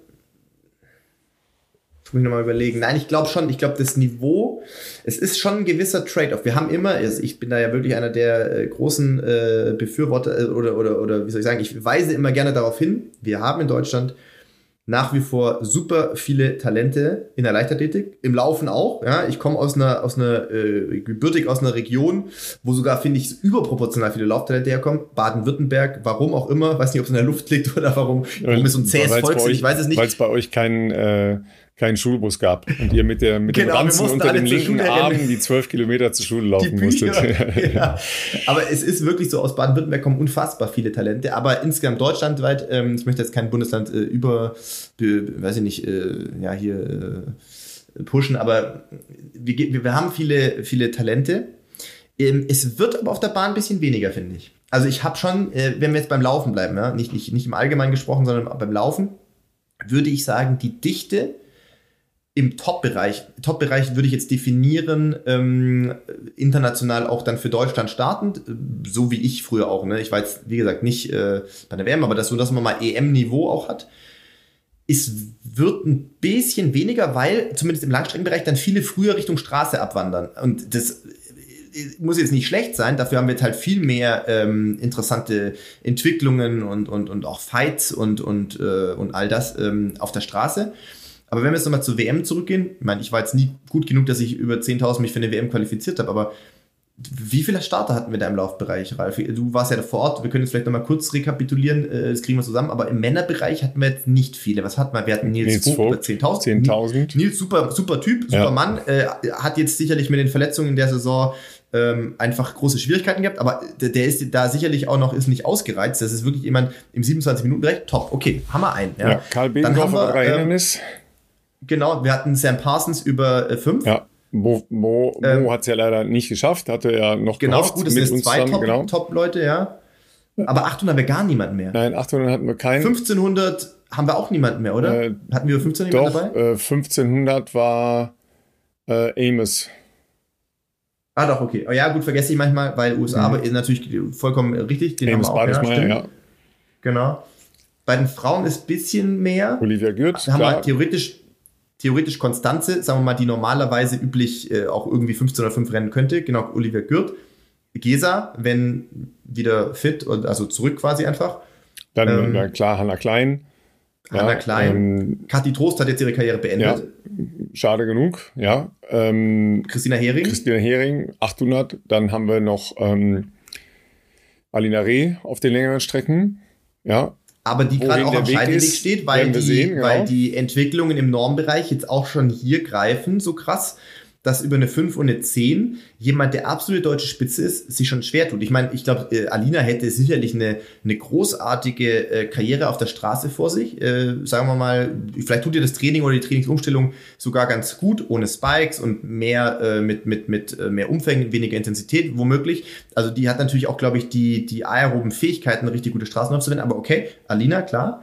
Dann ja, und dann, dann kommen schon die Talente, die, die dahinter halt sind. Ne? Ja, Yolanda Kalabis äh, leider nach dem ähm, 800 Meter Triumph in der Halle äh, verletzt, hat jetzt äh, sich der Trainingsgruppe da um äh, Thomas 30 Acker angeschlossen und so weiter. Muss man sehen, wo das ähm, jetzt hinläuft die nächsten äh, Monate. Also erstmal wieder äh, längerfristig gesund werden, das ist ja auch so ein Thema. Du musst halt gesund bleiben. Alles andere ist, ist, ist ja wurscht. Ne? Das fiel mir Richtig. übrigens äh, jetzt eben noch mal, vorhin noch mal ein, deshalb da wollte ich noch mal kurz nachhaken. Ähm, warum hast du nicht äh, Triple Threshold Tage gemacht? Weil da wäre ja noch was drin gewesen. nee, Quatsch. Aber was ich nicht mehr auf dem Schirm hatte, was ich nicht mehr auf dem Schirm hatte, welche Wettbewerbe bist du noch mit Carbon-Schuhen gelaufen? Auf der Bahn gar nichts mehr. Ja. Und da gibt's ja auch eigentlich nur noch Spikes, äh, die mit Carbon-Elementen zumindest im Laufbereich eigentlich äh, versehen sind, egal äh, welcher Hersteller jetzt. Ähm, ich bin eigentlich dann erst ab 2020 mit Carbon-Schuhen gelaufen. Also die letzten Jahre der Karriere sozusagen, Mhm. weil es davor ja als äh, Adidas-Athlet keine Option gegeben hat. Und ich bin ja seit 2012 bzw. 13 bei Adidas unter Vertrag. Und äh, ich hatte es erst, die ersten Wettkämpfe waren für mich, also der Herbst 2020. Wir hatten klar, das war dann mitten in der Pandemie, da gab es erstmal im Sommer wenig Optionen. Und ich glaube, ich bin dann im, genau, meine Halbmarathon-Bestzeit, die ist noch aus dem Frühjahr 2020, die bin ich noch in Oldschool. Äh, Das wollte ich nämlich, das wollte ich nämlich fragen, ja. Ne? Das hatte ich nämlich nämlich Halbmarathon-Bestzeit gesagt, mit Halbmarathon 62,50. bist du nicht mit, äh, mit Carbon-Schuhen gelaufen, ne? Nee, Nee, da waren Okay. Amanda und ich noch die, die letzten Mohikaner Mhm. in äh, Barcelona im Elitefeld von 150 Leuten, die, die, äh, die mit Oldschool-Schlappen unterwegs waren. Und dann haben wir im Sommer diese Schuhe das erste Mal bekommen. Es gab aber im Sommer ja keine äh, wirkliche Rennoption. Und Das heißt, ich bin dann meine 10 Kilometer Straßen-PB im Oktober gelaufen. Das war äh, in, Berlin, Berlin, ja. in, dem, in dem Mhm. Wald, Genau, äh, ja, ja. wo diese Corona-Editionen äh, für uns gemacht wurden, wo dann halt nur Elite, weiß ich, 50 Leute rennen konnten Mhm. so. Und, und dann Valencia äh, 2020 im Herbst mit der etwas äh, ja, schwierigeren Vorgeschichte. Ähm, genau. Und dann gab es noch 21, 22, ja, das war es eigentlich dann so. Ja. Das waren so die Zeiten. Und ja, also ja, ich ja, es ist, es wie gesagt, ab da ist dann, glaube ich, auch viel passiert äh, in der äh, internationalen Szene, wo dann viele Leute nach Jahren gemerkt haben, das sind andere Hilfsmittel, die wir haben. Man kann damit anders trainieren, man kann andere Belastungs ähm, machen. Du hast gerade äh, spaßeshalber Triple Threshold gesagt. Ne? Also so, das war ja auch die Zeit, wo ich damals dann mit Renato gearbeitet habe und äh, zumindest mal solche Double äh, Sessions äh, gemacht haben, Special äh, Special Blocks, wo du den Workout morgens und nachmittags hast. Ich glaube, das wäre mit also das war so schon, finde ich. Die bist du aber nicht, die bist du nicht mit äh, Carbon-Schuhen gelaufen? Oh ja, das bin ich mit Carbon. Ja, ja, das wollte ich fragen, ja, okay. Mhm. Ja, weil ich glaube, das anders wäre, da, da, da hatte ich ja einmal, das, was ich auf YouTube mal gefilmt hatte, ich habe ja einige gemacht, wie gesagt, eher selten, weil das einfach extrem belastend ist und ein extremer Reiz ist. Also ich habe die jetzt äh, vielleicht fünf, sechs in meiner Zeit mit Renato gemacht, fünf, sechs, sieben vielleicht und einen ähm, habe ich ja mal für YouTube gefilmt, das war glaube ich im Sommer 2021 in Vorbereitung auf den Berlin-Marathon und das waren ja trotzdem in Summe an dem Tag 45 Kilometer oder sowas mit Einlaufen, Auslaufen, Workout. Ähm, das, glaube ich, wäre mit den herkömmlichen Schuhen von früher, zumindest für mich und mein Bewegungsapparat, eher utopisch gewesen, das auszuhalten. Ja. Gut, du hast natürlich ein Riesenpotenzial nicht erschöpft, noch nicht erschöpft, ne? Das ist das Radfahren. Ja. Radfahren, ja. G- Also da hast, mehr du, mehr. Ja, da Also- hast du natürlich noch Optionen, ja, ne, auf einer ganz anderen GA1-Ebene unter einzusteigen. Richtig, sehen wir jetzt nicht zuletzt auch gerade, das ist voll der Quereinschub, aber bei Kai Pflaume. Und ich glaube, ich weiß inzwischen, was Kai Pflaume macht. Und ich habe aus mir vertrauten Quellen im weitesten Sinne aus dem Drei-Streifen-Kosmos eine Idee vernommen, die ich jetzt hier aber nicht sagen werde, weil ich möchte damit Kai jetzt nicht unter Druck setzen, weil sonst hat er morgen so viele Messages wieder in seiner Inbox, wo die Leute wissen, äh, was er macht. Aber ich glaube, ich weiß es jetzt und ich werde es nachher, nach der Aufnahme, werde ich es dir zumindest sagen, Ralf, wir werden da natürlich die Augen offen halten, weil gegebenenfalls sollten wir dementsprechend unsere Podcast-Einladung an ihn schon mal terminieren und planen. Aber es ist nicht mehr allzu lange hin. Und, Also äh, er, es ist er hat uns ja versprochen, was, was immer er vorhat, dass er ähm, anschließend zu Danach uns zu kommt. uns kommt. Ja, ähm, also freue ich mich auf jeden Fall schon drauf, weil das Spannende daran ist tatsächlich ja das, was er als Training jetzt macht vorher. Er Und das, und, Er uns, äh, und das uns halt zu erläutern, ähm, das ist bestimmt spannend, ja, als, als Erinnerung für euch, ja, er trainiert halt mit Philipp Seib, ja, die beiden Folgen mit Philipp sind sehr, sehr spannend, die in unserem äh, Archiv drin sind, könnt ihr euch gerne nochmal rausholen. Und da ist sicher vieles davon dabei, aber was konkret wissen wir nicht. Ähm, und, und wie genau sie das angegangen sind und so weiter und so weiter, das wird bestimmt ganz spannend. Also da freue ich mich schon drauf. Ähm, nächste Woche haben wir auch einen tollen Gast, freue ich mich auch schon drauf, sagen wir auch noch nicht. Ja, ähm, wo waren wir stehen geblieben? Wir waren stehen geblieben Wir- bei deinen, bei deinen bei Potenzialen. Bei, Köln. deinen Potenzialen waren wir stehen Achso, geblieben. bei meinem ne? Potenzial. die, die sind noch nicht ganz, äh, die, genau, die, die sind nicht ganz ausgereizt, aber ich bin, es ist okay, so wie es ist. Wie gesagt, ich wollte das vorher auch, der Einschub, der klang jetzt vielleicht so ein bisschen ähm, hart. hart ist, äh, aber ich bin, ich, nee, ich bin zufrieden, so wie es ist. Also ich bin, ich möchte auch jetzt gerade mit der aktuellen Garde, die da jetzt äh, vorne dabei ist, gar nicht, gar nicht mehr tauschen. Nee, nicht betteln müssen, das wäre wär für mich jetzt, glaube ich, aktuell eh kein Blumentopf mehr zu gewinnen, aber auch nicht äh, in der in der Drucksituation. Wie gesagt, da geht's ja dann auch immer gleich, und das ist halt das, also anders gesagt, ich komme aus einer Zeit, wo ich versucht habe, Profisport zu betreiben, in den ganz am Anfang, äh, in, den, äh, in, in, in, in Kinderschuhen. Ich kenne das noch, wo du dann ein bisschen den Spaß am Sport verloren hast, weil es zu sehr um sportliche Existenz ging oder im Überleben, finanziell einfach. Ne? Also ich kenne noch die Zeiten, ähm, das waren halt die Anfangsjahre so, ja, 2012, 2013, 14, äh, wo du die ersten kleineren äh, Verträge hattest, aber halt gleichzeitig auch Kosten, wie gesagt, Trainingslager, Physio, Ärzte, was du alles selber tragen musst. Und das waren war dann direkt eine, eine Rosskur, würde ich sagen. So, du hast so ein Ideal im Kopf gehabt, so ein naives äh, äh, 16-jähriges äh, Ich, wo dann denkt, boah, geilster Job der Welt ist, äh, wenn du mal irgendwie dein Hobby zum Beruf machen kannst und Profisportler bist und dann wirst du aber mal so mit Mitte 20 abgeholt, dass das gar nicht so geil ist, weil es ist auch sehr hart, es ist sehr monoton, es ist mit sehr wenig Geld verbunden am Anfang und ich fand das nicht so äh, cool, äh, irgendwie, dass du im August teilweise nicht gewusst hast, äh, ob du im November deine, deine Wohnung bezahlen kannst. Und das hat schon einfach den, es hat sehr viel Spaß an der, an der, an dem Sport genommen, wenn du dich ständig mit so rein existenziellen Dingen beschäftigen musst äh, und dann teilweise auch Rennentscheidungen triffst, äh, um Kohle zu verdienen. Also dass du dann irgendwelche Cityläufe machst, weil du weißt, da gibt's 500 Euro und hier gibt's irgendwie mal, keine Ahnung, äh, und dass du plötzlich auf einfach zu, zu Zahlen im Kopf hattest. Wenn du jetzt hier die deutsche Meisterschaft auf der Straße gewinnst, dann gibt's nochmal vom Ausrüster 1000 Euro Bonus oder vom Verein nochmal 300. Das ist eigentlich, das sollte nicht die, das sollte nicht im Kopf drin sein, wenn du an der Startlinie stehst sozusagen. Und das hat mich damals schon ein bisschen kuriert. Das hat sich dann, Gott sei Dank, ähm, durch eigenes Tun, durch vielleicht auch zur richtigen Zeit am richtigen Ort sein, durch Förderer, sage ich jetzt auch mal, äh, die, die damals ähm, nicht zuletzt auch bei Adidas mehr in mir gesehen haben als nur den Athleten, ähm, hat mir Möglichkeiten eröffnet durch, durch ähm, Partnerschaften, durch Social Media, durch eine gewisse Open-Mindedness, wie man so schön sagt, ähm, anderweitig Geld zu verdienen, sodass die, dass das nicht so, dass der Sport mit dem Geld nicht mehr so krass verknüpft war. Äh, und das hatte für mich dann über viele Jahre sich sehr frei wieder angefühlt, dass du unabhängig warst von deiner sportlichen Leistung oder nicht ganz, aber sagen wir mal, äh, du hast ein Auskommen gehabt. Ne? Es ging nicht mehr darum, ich muss jetzt bei dem Rennen die Zeit laufen, damit ich nochmal irgendeinen Bonus bekomme. Ähm, und das wiederum sehe ich jetzt aber bei anderen Athleten, ähm, die gegenwärtig wirklich sehr erfolgreich sind. Ich nehme jetzt nochmal Hendrik als Beispiel. Aber ich stelle mir das natürlich schwierig vor, weißt du, du hast als, äh, da werden wir sicherlich nächste Woche vielleicht auch drauf kommen. Ja, ist ein bisschen ein anderes Szenario, aber ähm, es gibt halt viele äh, aktive Sportlerinnen und Sportler, die auf staatliche Förderung auch zurückgreifen oder zumindest auch in Teilen darauf angewiesen sind. Dagegen ist es erstmal nicht per se was einzuwenden. Aber das sind halt immer nur, oder bei den allermeisten sind es immer nur Jahresverträge. Es gibt überhaupt keine langfristige äh, äh, Planbarkeit sozusagen. Du kannst nur von Saison zu Saison denken und wenn du eine Scheißsaison hast, vielleicht auch unverschuldet, weil eine Verletzung kommt, eine Krankheit kommt, keine Ahnung. Und sowas darf ja auch nicht im Kopf drin sein. Du musst ja eigentlich einen langfristigen Plan haben. Da haben wir mit, ähm, mit Wolfgang Heinecke auch drüber gesprochen. Du musst eigentlich so in Olympiazyklen denken. Das geht aber als Sportler teilweise gar nicht, weil du gar nicht weißt, wie du nächstes Jahr vielleicht irgendwie deinen Sport finanzieren sollst in Deutschland.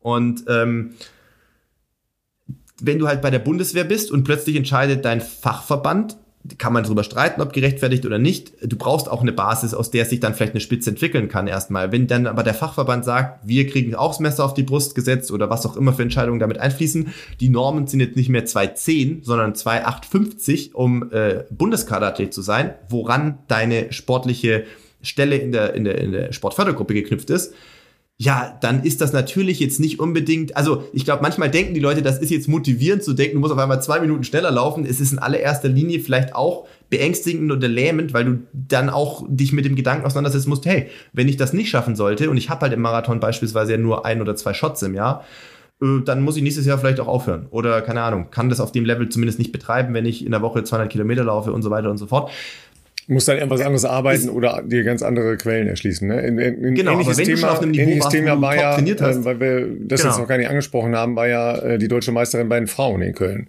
Ne? Die wollte ich auf jeden Fall noch genau. dazu bringen. Das ist ja. nämlich äh, Hendrik Pfeiffers, ähm, inzwischen muss man sagen, dazu gibt's auch eine Story, Verlobte seit ganz kurzem, ähm, Esther Jakobitz, die ist äh, nicht nur deutsche Meisterin geworden, sondern äh, ist auch 2 Stunden 37 gelaufen und hat im Rennen ist ein kleines Malheur noch passiert. Und ich rede nicht von einem sportlichen Malheur. Hast du es gelesen? Ja, habe ich gelesen. Ja, aber ist zum Glück gut ausgegangen. Ja, Nämlich hat einen Ring äh, verloren, der, ja. Mhm. ja, der Verlobungsring von zwei Tage vorm, zwei, drei Tage vorm Rennen, glaube ich, ist, äh, ähm, hat sie wohl einen äh, Heiratsantrag bekommen und hatte den Ring an einer Kette befestigt, äh, die sie sozusagen dann im Rennen auch getragen hat und die ist wohl abhanden gekommen oder verloren gegangen und äh, wurde aber von jemandem gefunden und netterweise ähm, zurückgegeben. Aber sie hat ja auch vorher schon gesagt, ich, ich will noch mal schauen, was geht mit Sport, ja. Ja. Und auch ja nach dem Zieleinlauf in den Interviews klar gesagt, ihr fehlt Unterstützung. Ja, sie, sie hat ja bei der Breite in der Spitze in Deutschland keine Chance da vorne irgendwo Kader etc. Das ist noch weit weg. Aber sie hat halt äh, ja erstmal jetzt ihr Marathon-Debüt gehabt in, in Köln, aber wollte halt noch mal schauen, was geht im Laufsport. So, das, das sind genau halt diese Entscheidungen, ja, die du dann treffen musst. Ja, ist jetzt Ja. der deutsche Meistertitel und dieser, äh, diese erste Marke, die sie da gesetzt hat, ausreichend, um sich für die Vorbereitung für die nächste Saison entsprechend finanziell ausstatten zu äh, können? Das ist eine große Frage. Das ist auch sicher ganz individuell und äh, jetzt nicht mit Ja, Nein vielleicht zu beantworten. Aber das, äh, das wird äh, spannend sein, das zu verfolgen. Ja, ob das möglich ist oder ob das nicht möglich ist. Ja, mit, mit den Optionen, die es ja inzwischen gibt. Ja, weil du ja eben über äh, kleine Partnerverträge, über ähm, Social Media Geschichten und so weiter und so weiter, sagen wir mal Eigenmarketing, ja, viel, viel stärker sicher auch in, in der eigenen Hand ein bisschen haben kannst. Aber das ist natürlich auch eine Befassung neben deinem Training, das nicht zu Klar. die, die nicht zu unterschätzen ist. Ja? Also viele denken ja, ja, da machst du mal einen Post oder so. Ja, so geht's nicht. Ja, das funktioniert nicht. Ja? Oder mal eben äh, noch einen Podcast nebenbei machen. Ne? Es ist, das ist auch mehr Arbeit, als, als man, glaube ich, annimmt erstmal. Also, ich habe immer, ich habe es immer so begriffen, glaube ich, dass die Möglichkeiten, die wir in der heute sehr stark digitalisierten Welt haben, mit Social Media, mit anderen Formaten, Podcast, YouTube, you name it, was auch immer dir vielleicht zusagt, ähm, erstmal ein Toolkit ist, was zur Verfügung steht, was früher nicht zur Verfügung stand. Wenn du aus den 80er Jahren kommst, 90er Jahren, dann warst du auf Gedeih und Verderb davon abhängig, was andere über dich berichten. Also sprich klassische Medien, TV, Zeitung, Radio etc. Und wenn du dort äh, aus verschiedenen Gründen nicht die Relevanz hattest, nicht den sportlichen Erfolg, dann kamst du da nicht vor und warst einfach für Partner auch nicht interessiert, äh, interessant.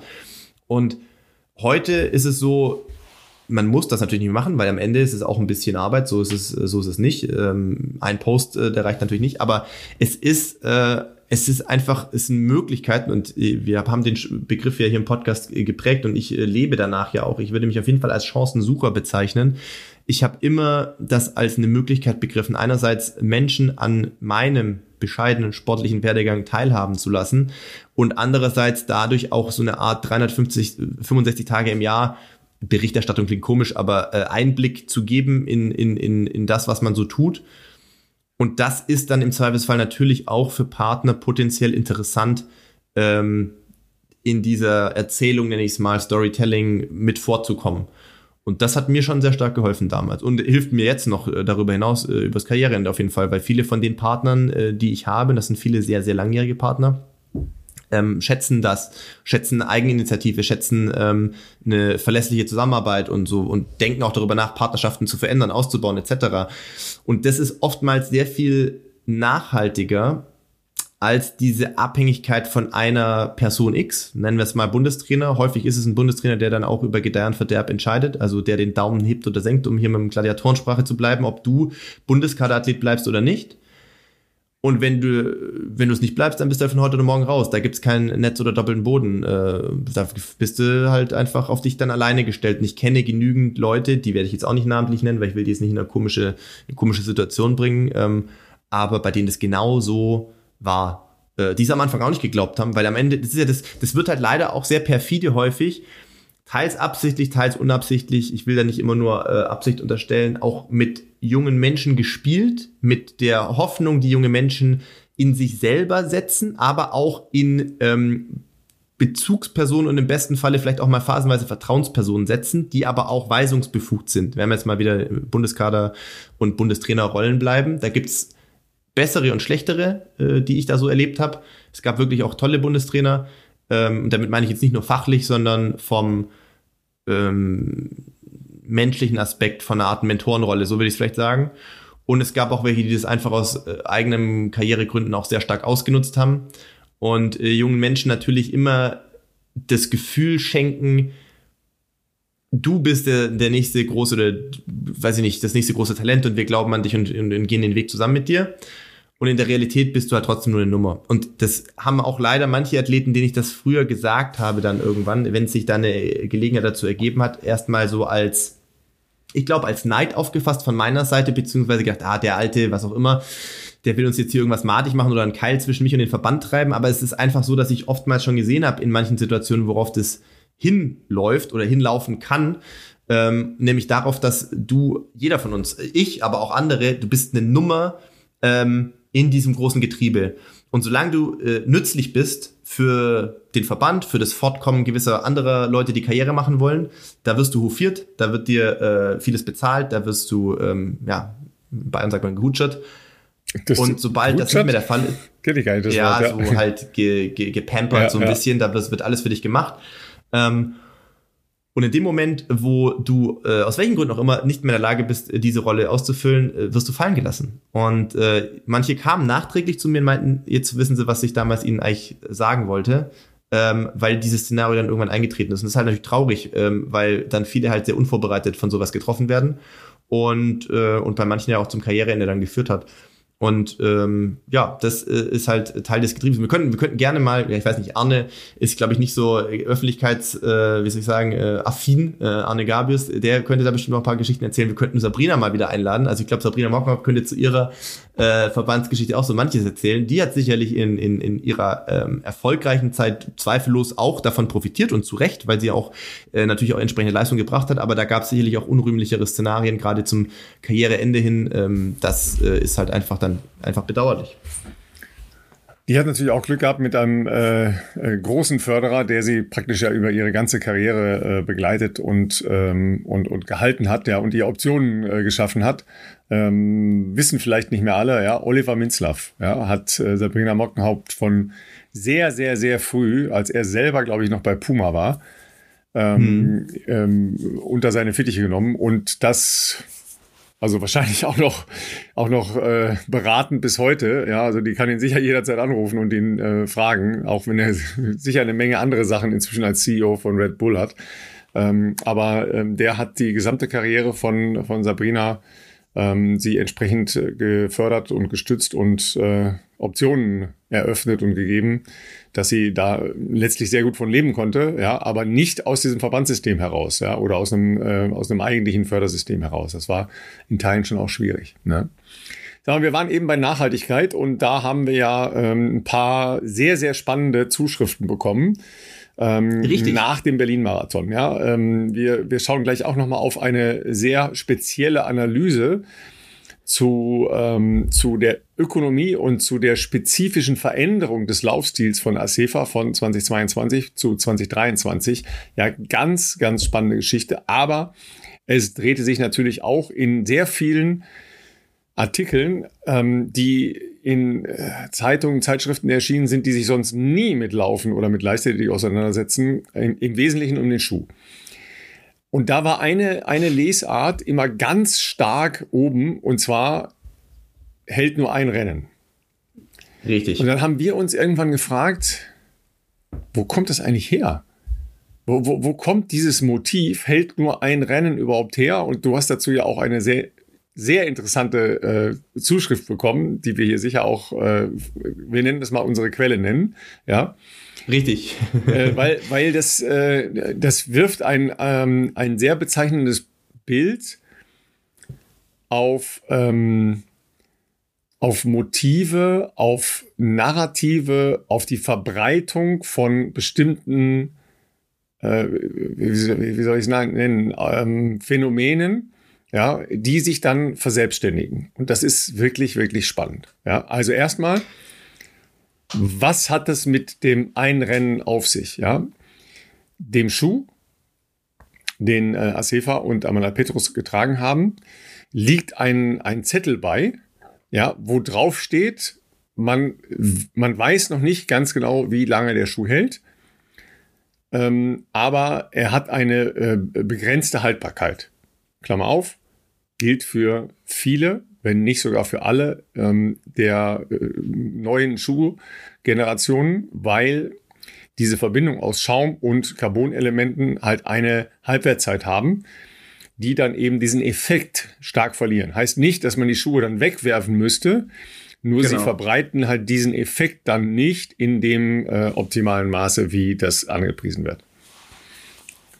Genau, also es ist ein, ein, ein Zettel äh, offensichtlich beigefügt. Ich habe den Schuh äh, ja in der Hand gehabt, allerdings nicht im Original Schuhkarton. Ähm, und in dem Zettel ist so eine Art Empfehlung, äh, ich könnte es nicht mehr, den genauen Wortlaut kriege ich nicht zusammen, eine Empfehlung, aber aufgedruckt, äh, wo drauf steht, der äh, Adios ähm, Pro Evo One. Äh, es ist empfohlen, ihn einen Lauf zu tragen, um ihn so ein bisschen einzulaufen im Vorfeld des Rennens und dann das Rennen zu laufen. Und ähm, interessant ist diese, diese, ja, diese Verselbstständigung von dieser Nachricht, dass der Schuh äh, gefühlt ein Rennen hält. Und das ist so das, was, wo wir auch schon mal ein bisschen drüber äh, uns äh, amüsiert und teilweise auch erschrocken haben, wie das teilweise mit so DPA-Meldungen läuft oder generell Agenturmeldungen. Das wird einmal rausgehauen und manche schreiben dann einfach äh, nur noch davon ab und auf einmal äh, hat man da so eine so eine fast schon erdrückende ähm, Nachrichtenlage, in, in, wo sich so eine Meinung verfestigt. Das, dazu kann man eigentlich momentan noch gar nicht sagen, denn der Schuh ist wirklich der wurde natürlich getestet, aber der wurde natürlich jetzt auch für, für die Top-Leute, um das natürlich noch möglich zu machen, den jetzt rauszubringen, bevor die Straßenlaufsaison losgeht, ähm, wurde natürlich alles versucht, das den äh, Top-Leuten eben noch äh, als Schuh an die Hand geben zu können. Es gibt aktuell 521, ein paar konnten sich ja auch schon anmelden, da wurde jetzt, glaube ich, ausgelost, äh, wer den Schuh auch äh, frei äh, käuflich erwerben ich kenne, kann. Wir kenne viele Enttäuschte, die die Niete gezogen haben. Die, die da leider gar nicht berücksichtigt wurden. Also ich gehe mal davon aus, der wird sicherlich noch in einer größeren Stückzahl, also jetzt nicht in der riesigen wahrscheinlich, aber in einer noch größeren Stückzahl wird der, glaube ich, nochmal kommen. Ich glaube Richtung Ende des Jahres.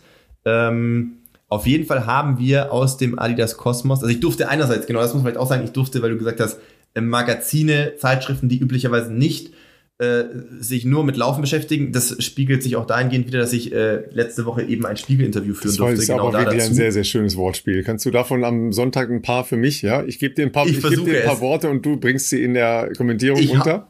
Ja? Das mache ich, ja. Ich, ich werde das der versuchen. Spiegel, der Spiegelartikel, toll. Ähm, und, und da ging es eben auch darum, da durfte ich zusammen mit Charlotte Heidmann, also eine der Produktentwicklerinnen, die eben maßgeblich äh, mit dem Schuh befasst war, äh, zusammen eben darüber sprechen. Ging es eben natürlich auch um diese äh, Geschichte Nachhaltigkeit, Halbwertszeit und so. Ähm, ging es um Effekte, um Erklärungen äh, bezüglich des äh, ja, gigantischen Rekords von Tigis Asefa. Wir haben aber auch noch aus einer anderen Quelle, aus dem Adias Kosmos, eine sehr detaillierte Zuschrift bekommen. Namen werden hier geschützt, die aber ähm, wo, sagen wir mal, die Person ist betraut auch mit den Tests zu diesem Schuh. Und der wurde eben nicht nur mit Top-Athleten äh, getestet, sondern natürlich auch mit Athleten, die äh, drei Stunden, äh, drei Stunden 30 oder was auch immer für ein, für ein Laufniveau haben, äh, wenn man natürlich auch das äh, dahingehend abtesten möchte. Und da gab es ganz unterschiedliche ähm,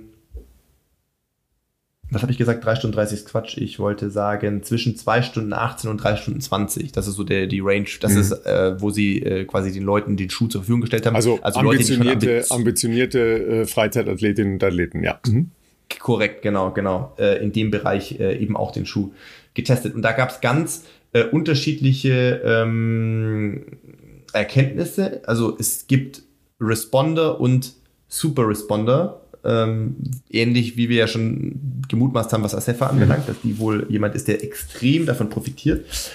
Und ähm, es gibt vor allem auch ähm, Unterschiede, wie der Schuh aussieht. Also sie hatten Leute, also nach Schuh dem Laufen aussieht, ne? wie stark der abgenutzt ist, ja, genau. Mhm. Genau es gab Leute, die sind den Schuh in ihrer Testphase 250 Kilometer gelaufen und der sah mehr oder weniger fast noch so aus, vielleicht ein bisschen schmutzig, aber vom äußeren Erscheinungsbild wie zu Beginn. Es gab Leute, die sind in ein bisschen weniger gelaufen, das sah halt schon deutlich mitgenommener aus. Das hängt, glaube ich, auch immer ein bisschen vom individuellen Laufstil ab, wahrscheinlich wie du auftrittst oder ähm, also das ist halt einfach, das ist, glaube ich, einfach normal. Und was du anfangs gesagt hast, das muss man ja auch nochmal sagen. Ich glaube, jeder Carbon-Schuh, der aktuell auf dem Markt ist, ist ja, es ist ein High-Performance- Modell. Ja? Der ist dazu da, dass er dich bestenfalls schneller macht und nicht allzu viel wiegt. Und ja, man kann viel noch verbessern äh, mit den Materialeigenschaften, wie viel Energie-Return die Sohle gibt und dass der Schuh leichter wird.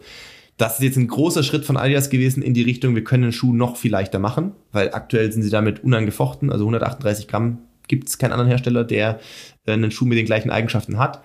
Ähm, aber da müssen wir uns auch nochmal vor Augen führen, keiner dieser Schuhe, egal welchen, ich nenne jetzt keine anderen Markennamen, aber egal welche andere Marke ihr nehmt, die sind alle teuer. Ja, vielleicht nicht 500 Euro, aber wir reden heute von wahrscheinlich 250, 300 Euro. Das ist so die, die, die Durchschnitts, äh, der Durchschnittswert, den du für so ein Modell ausgeben musst. Und keiner dieser Schuhe ist für 1000 Kilometer gemacht. Das ist einfach nicht die, ähm, Du zeigst mir schon wieder, du zeigst mir schon wieder Daumen hoch. Ja, ich, ich weiß gar nicht, was hier los ist in unserem, in unserem Zoom-Call. Haben wir irgendwie, irgendwie eine, eine KI? Ein Feature wir haben eine KI, die, die, du, du hast eine KI, die immer wieder mal so einen Daumen reinwirft. Aber bei Wenn deiner, ich gestikuliere, dass ja, dann plötzlich eine, eine, eine, eigentlich immer mit einer offenen Hand. Deshalb ist das sehr lustig. Also, ja, ähm, also Philipp wirft mir wirft keine Herzen leider, aber Daumen hoch. Zu. Aber Daumen hoch. Ähm, ja, long story short, diese Schuhe sind alle nicht für die Ewigkeit gemacht. Ich denke, dass so 250, 300 Kilometer ist so der Bereich, wo man viele von den Schuhen, äh, wie, wie gesagt, reell laufen kann, wo du noch den Benefit hast. Du kannst den Schuh wahrscheinlich auch darüber hinaus noch laufen, aber du wirst weniger Effekt haben, weil natürlich ähm, einfach die Carbon-Elemente und äh, die, die Sohlenelemente sich abnutzen. Und ähm, ja, ja ähm, long story short, also der Schuh fällt jetzt nicht auseinander, wenn ihr einen Marathon damit gelaufen seid. Genau. Und das, das ist ja das Spannende daran. Also jetzt äh, mal nochmal eben aus dem High-Performance-Bereich gesprochen. Auch ein Elliot Kipchoge nimmt den Schuh, den er jetzt in Berlin gelaufen ist, nicht zu einem zweiten Marathon. Ja, einfach um das mal. Ralf, bitte, komm. Ja. Das überrascht mich jetzt aber. Ja, also äh, die, die haben auch vorher äh, keine Schuhe, die sie so hatten, äh, benutzt. Also auch bevor es eine ähm, entsprechende Konstruktion mit Carbon und Schaum gab. Auch da nicht. Ja. Aber ich erinnere mich an den Marathon, äh, den Berlin-Marathon von 2015, Ralf. Da hat Elliot den Schuh ganz oft angehabt, schon im Training, laut PK. Ich saß nämlich daneben, den Schuh da schon ganz oft angehabt und das erste Mal ist dann aber ganz komisch diese Sohle ja, rausgerutscht, genau. womit er den Marathon gewischt hat. Ja. Obwohl er den so oft schon anhatte. Ja. Der wird gar nicht, also es kamen ja Leute, die kamen auf die Idee, dass er den an dem Tag das erste Mal getragen hat. Aber das, das war nur die Sohle. ist ganz anders war gewesen. Nur die Sohle das ist nur, genau. ja, also auch nochmal auch noch mal als Idee, ja, ähm, als ähm, Christian Blumenfeld das erste, ähm, das erste Mal in ähm, nicht, der hat ja nicht in Hawaii gewonnen, sondern ähm, Gustav Iden hat in Hawaii gewonnen. Ja, ja, da hat er Schuhe angehabt, die sind von On am, äh, am Wochenende des Rennens auf Kona erst zusammengebaut worden. Ja, also das mal als Idee. Ich weiß nicht, wie ihr mit euren Schuhen umgeht, aber wenn ihr eine entsprechende Marathon-Vorbereitung gemacht habt und einen Marathon gelaufen seid, dann habt ihr ja in der Regel doch ein paar Kilometer hinter euch gebracht. Ich weiß nicht, ob, ob das dann eure Lieblingsschuhe sind und ihr die halt auch nochmal zur nächsten und übernächsten Marathon-Vorbereitung anhabt. Die reine Lehre ist es nicht, logischerweise. Ja. Wir reden jetzt äh, nicht darüber, ob das jetzt der Weisheit letzter Schluss in der Nachhaltigkeit ist. Das ist es definitiv nicht. Da müssen wir gar nicht drüber diskutieren. Aber dieses, dieses unmissverständliche Schuh hält nur für einen Lauf. Das ist erstmal Quatsch. Ja, weil die, die Vorstellung ist ja dann, dass der kaputt ist und dann auseinanderfällt. Das ist Blödsinn. Er wird vermutlich nicht dieselben unterstützenden Eigenschaften haben aus der Foam-Carbon- Konstruktion heraus. Ja. Richtig. Er wird aber jetzt auch nicht schwerer. Ne, also er, er, er, nimmt nicht Gewicht zu, wie vielleicht der ein oder andere Läufer, ja, nach einem Rennen. Der Schuh eher nicht. Aber auf diesem Motiv sind halt mehrere Artikel aufgebaut. Ja, also auf einer streng genommen falschen Schlagzeile, auf einem falschen Narrativ. Ja, und dazu gab es zum Beispiel in meiner international übrigens auch, nicht ja, nur in Deutschland. Ja, ne? also ich habe da alle möglichen Artikel gelesen. Ja. In meiner Lieblingszeitung, ja, was bekanntlich die Zeit ist, ja, spiegelt sich das auch wieder in einer Kolumne, ähm, wo es darum geht, also als, äh, als ironische Überspitzung, Medaillen für Schuhe zu verteilen. Ja, Klammer auf, Natürlich gibt es diesen Wettbewerb der Schuhhersteller, ja, die da sehr penibel drauf gucken, welche Zeiten wo bei welchem Rennen in äh, bei ähnlichen äh, Bedingungen gegeneinander ähm, ausgefochten werden. Das gibt's bei äh, bei Triathlon-Veranstaltungen, es gibt Verlaufveranstaltungen, es gibt äh, Schuhcounts, äh, die gibt es übrigens äh, auch in Hawaii, die gibt es bei jedem großen Marathon. Es gibt in Hawaii völlig überraschend auch äh, Bike-Counts, ja, also wer welche Räder fährt, welche, ähm, welche Felgen, welche ähm, Gummimischungen, welche Reifen und so weiter. Also das gibt's alles. Ja, und das ist natürlich bei den Schuhen genauso, weil das natürlich auch Markt ist. Ja, so definieren sich ja Marktchancen von Produkten. Ja, und dafür ist natürlich diese, diese Headline, Schuh äh, zerfällt nach einem Lauf, bemerkenswert falsch. Ja, aber da wird halt eine ganze Kolumne drüber aufgezogen. Und das ist halt so ein Punkt, es schreibt halt einmal einer irgendwo falsch und es wird gnadenlos abgeschrieben und dann macht das, gerade in der jetzt äh, sehr schnellen digitalen Social-Media-Welt, einmal die Runde um den ganzen Globus. Ja, da habe ich das Beispiel schon mal ge genannt. Ich habe das Beispiel bestimmt schon mal genannt. Glutamat. Ja, wir sind uns ja alle einig, dass Glutamat total schlecht ist. Glutamat. Und diese Zuschreibung von, oh, ganz schlecht, auf keinen Fall essen, ist zurückzuführen auf einen Artikel von jemandem, der ähm, damals mit irgendwie Glutamat zu tun hatte. Ich kriege es nicht mehr ganz zusammen, aber ich gebe euch gleich den, den Link dazu. Ja. Und zwar Anfang der 70er Jahre. Von da aus hat sich dieses Narrativ komplett verbreitet und durchgehalten. Ja, also mindestens mal in der europäischen äh, Diktion. Weil in Asien wird das natürlich ganz anders gesehen, ja. Also äh, die Chinesen äh, essen ohne Glutamat, sagen die, äh, wie schmeckt das denn? Ja, nämlich Fahrt. Ja. Es ist eine einzige Mediennummer, diese Glutamat-Geschichte. Da gibt's überhaupt gar keinen Beleg für. Keinerlei wissenschaftliche Untersuchung. Es geht zurück auf einen Artikel. Ja. Und das könnt ihr euch in einer Folge äh, von der äh, weltberühmten und von mir äußerst geschätzten My Thing, ne? heißt die Show bei, Aha, ja, ja, beim, ja. beim ZDF. Die hat dazu eine, ähm, die hat dazu eine, eine Folge gemacht. Und ähm, das ist einfach großartig. Also es ist großartig und, und erschreckend äh, zugleich, ja. Dr. Mighty so Nguyen Kim, ja. Dass sich das so lange hält, ja. Aber so entstehen solche Prozesse und deshalb ist, ja, wir als Journalisten sind halt so getaktet, dass wir immer sagen, stimmt das überhaupt? Wo kommt denn das her? Ja, was ist die Quelle? Ja, ist das eine unabhängige Quelle? Gibt es auch eine zweite Quelle dazu? Eine zweite unabhängige Quelle, weil das ist halt, ne, Bestätigung ist die zweite unabhängige Quelle. Und dann äh, sticht man ganz oft ins Leere und da ist gar nichts Zweites. Und da ist nur, ja, das hat der von dem abgeschrieben und der von dem. Und wann ist es eigentlich das erste Mal irgendwo gewesen? Ja, es war dann ein Missverständnis oder eine falsche Übersetzung oder, oder, oder. Also es sind manchmal wirklich absurde Züge, die da äh, zustande kommen. Ähm, das ist spannend. Ne? Das ist sehr spannend. Und deshalb sind wir auch gespannt, wie das weitergeht mit, äh, mit den Schuhen und, und den Rekorden. Und das Schöne ist, das geht schon am kommenden Wochenende weiter, ja. In Chicago, ja. Peres Ceptic hier äh, und, nee, nicht Peres Ceptic hier, sondern Cepen Getic, ne? Cepen Getic, glaube ich, genau, weil äh, Peres Ceptic hier ist, ist Halbmarathon werden gelaufen, genau, genau, ne? Äh, Dazu müssen wir natürlich auch noch ja, kommen, kommen. kommen wir gleich noch zu. Und ähm, natürlich Kelvin Kiptum, aber der hat wohl schon gesagt, dass er irgendwie Probleme hatte, ähm, langfristig zu trainieren und nicht auf dem Niveau ähm, wie in London ist. Also sagen wir mal, die, die großen Attacken in Richtung Weltrekord hat er erstmal relativiert. Ja.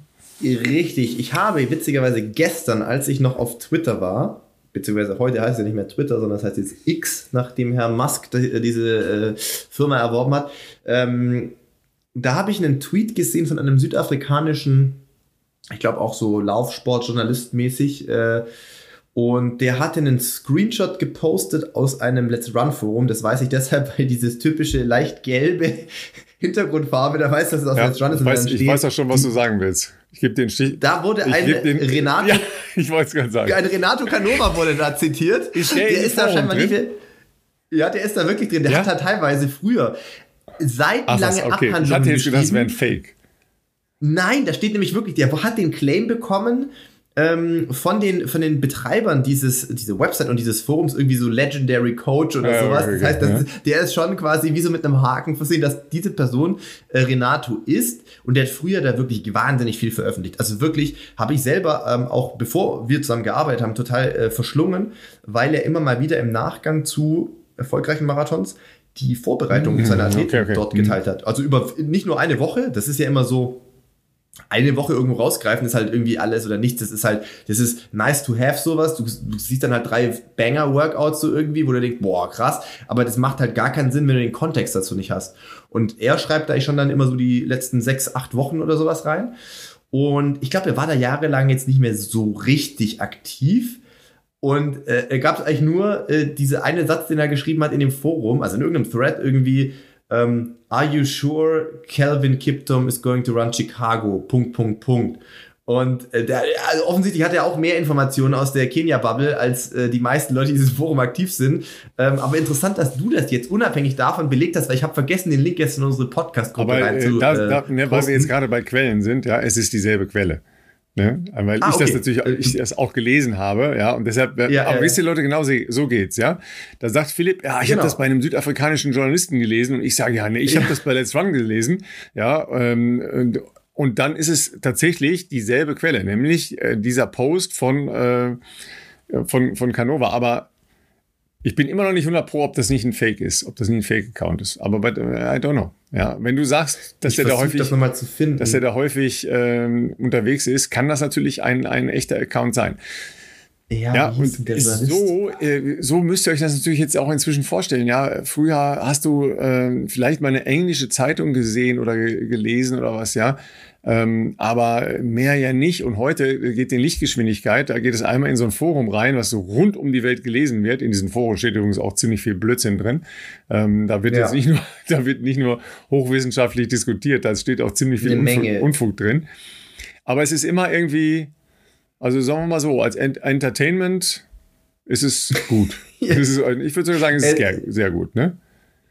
Ja, also für Unterhaltung, Unterhaltung ist super. Also es gibt wirklich sehr viel Quatsch, was da drin steht, das muss man wirklich sagen. Aber ähm, ab und an sind das so ein paar ähm, ja, Lichtblicke, würde ich mal sagen, wo man echt aus der Szene was erfährt, was man sonst nicht unbedingt mitbekommen würde, glaube ich. Oder vertiefend, wenn man sich, wie gesagt, mit so Trainingssachen auseinandersetzt. Manchmal hat man dann doch die Möglichkeit, dass da so ein paar Insights veröffentlicht werden über Profi-Trainingsblöcke und sowas. Das ist dann schon ganz, ganz nett. Ja, ja, absolut. Also zum Beispiel ähm, ist jetzt halt auch eine Berichterstattung zu Sifan Hassan, die auch in Chicago läuft am Sonntag, ja, und die mhm. schon Hinweise darauf gegeben hat, dass sie sich vorstellen kann, in, ähm, in Paris ähm, Marathon und 10.000 Meter zu laufen.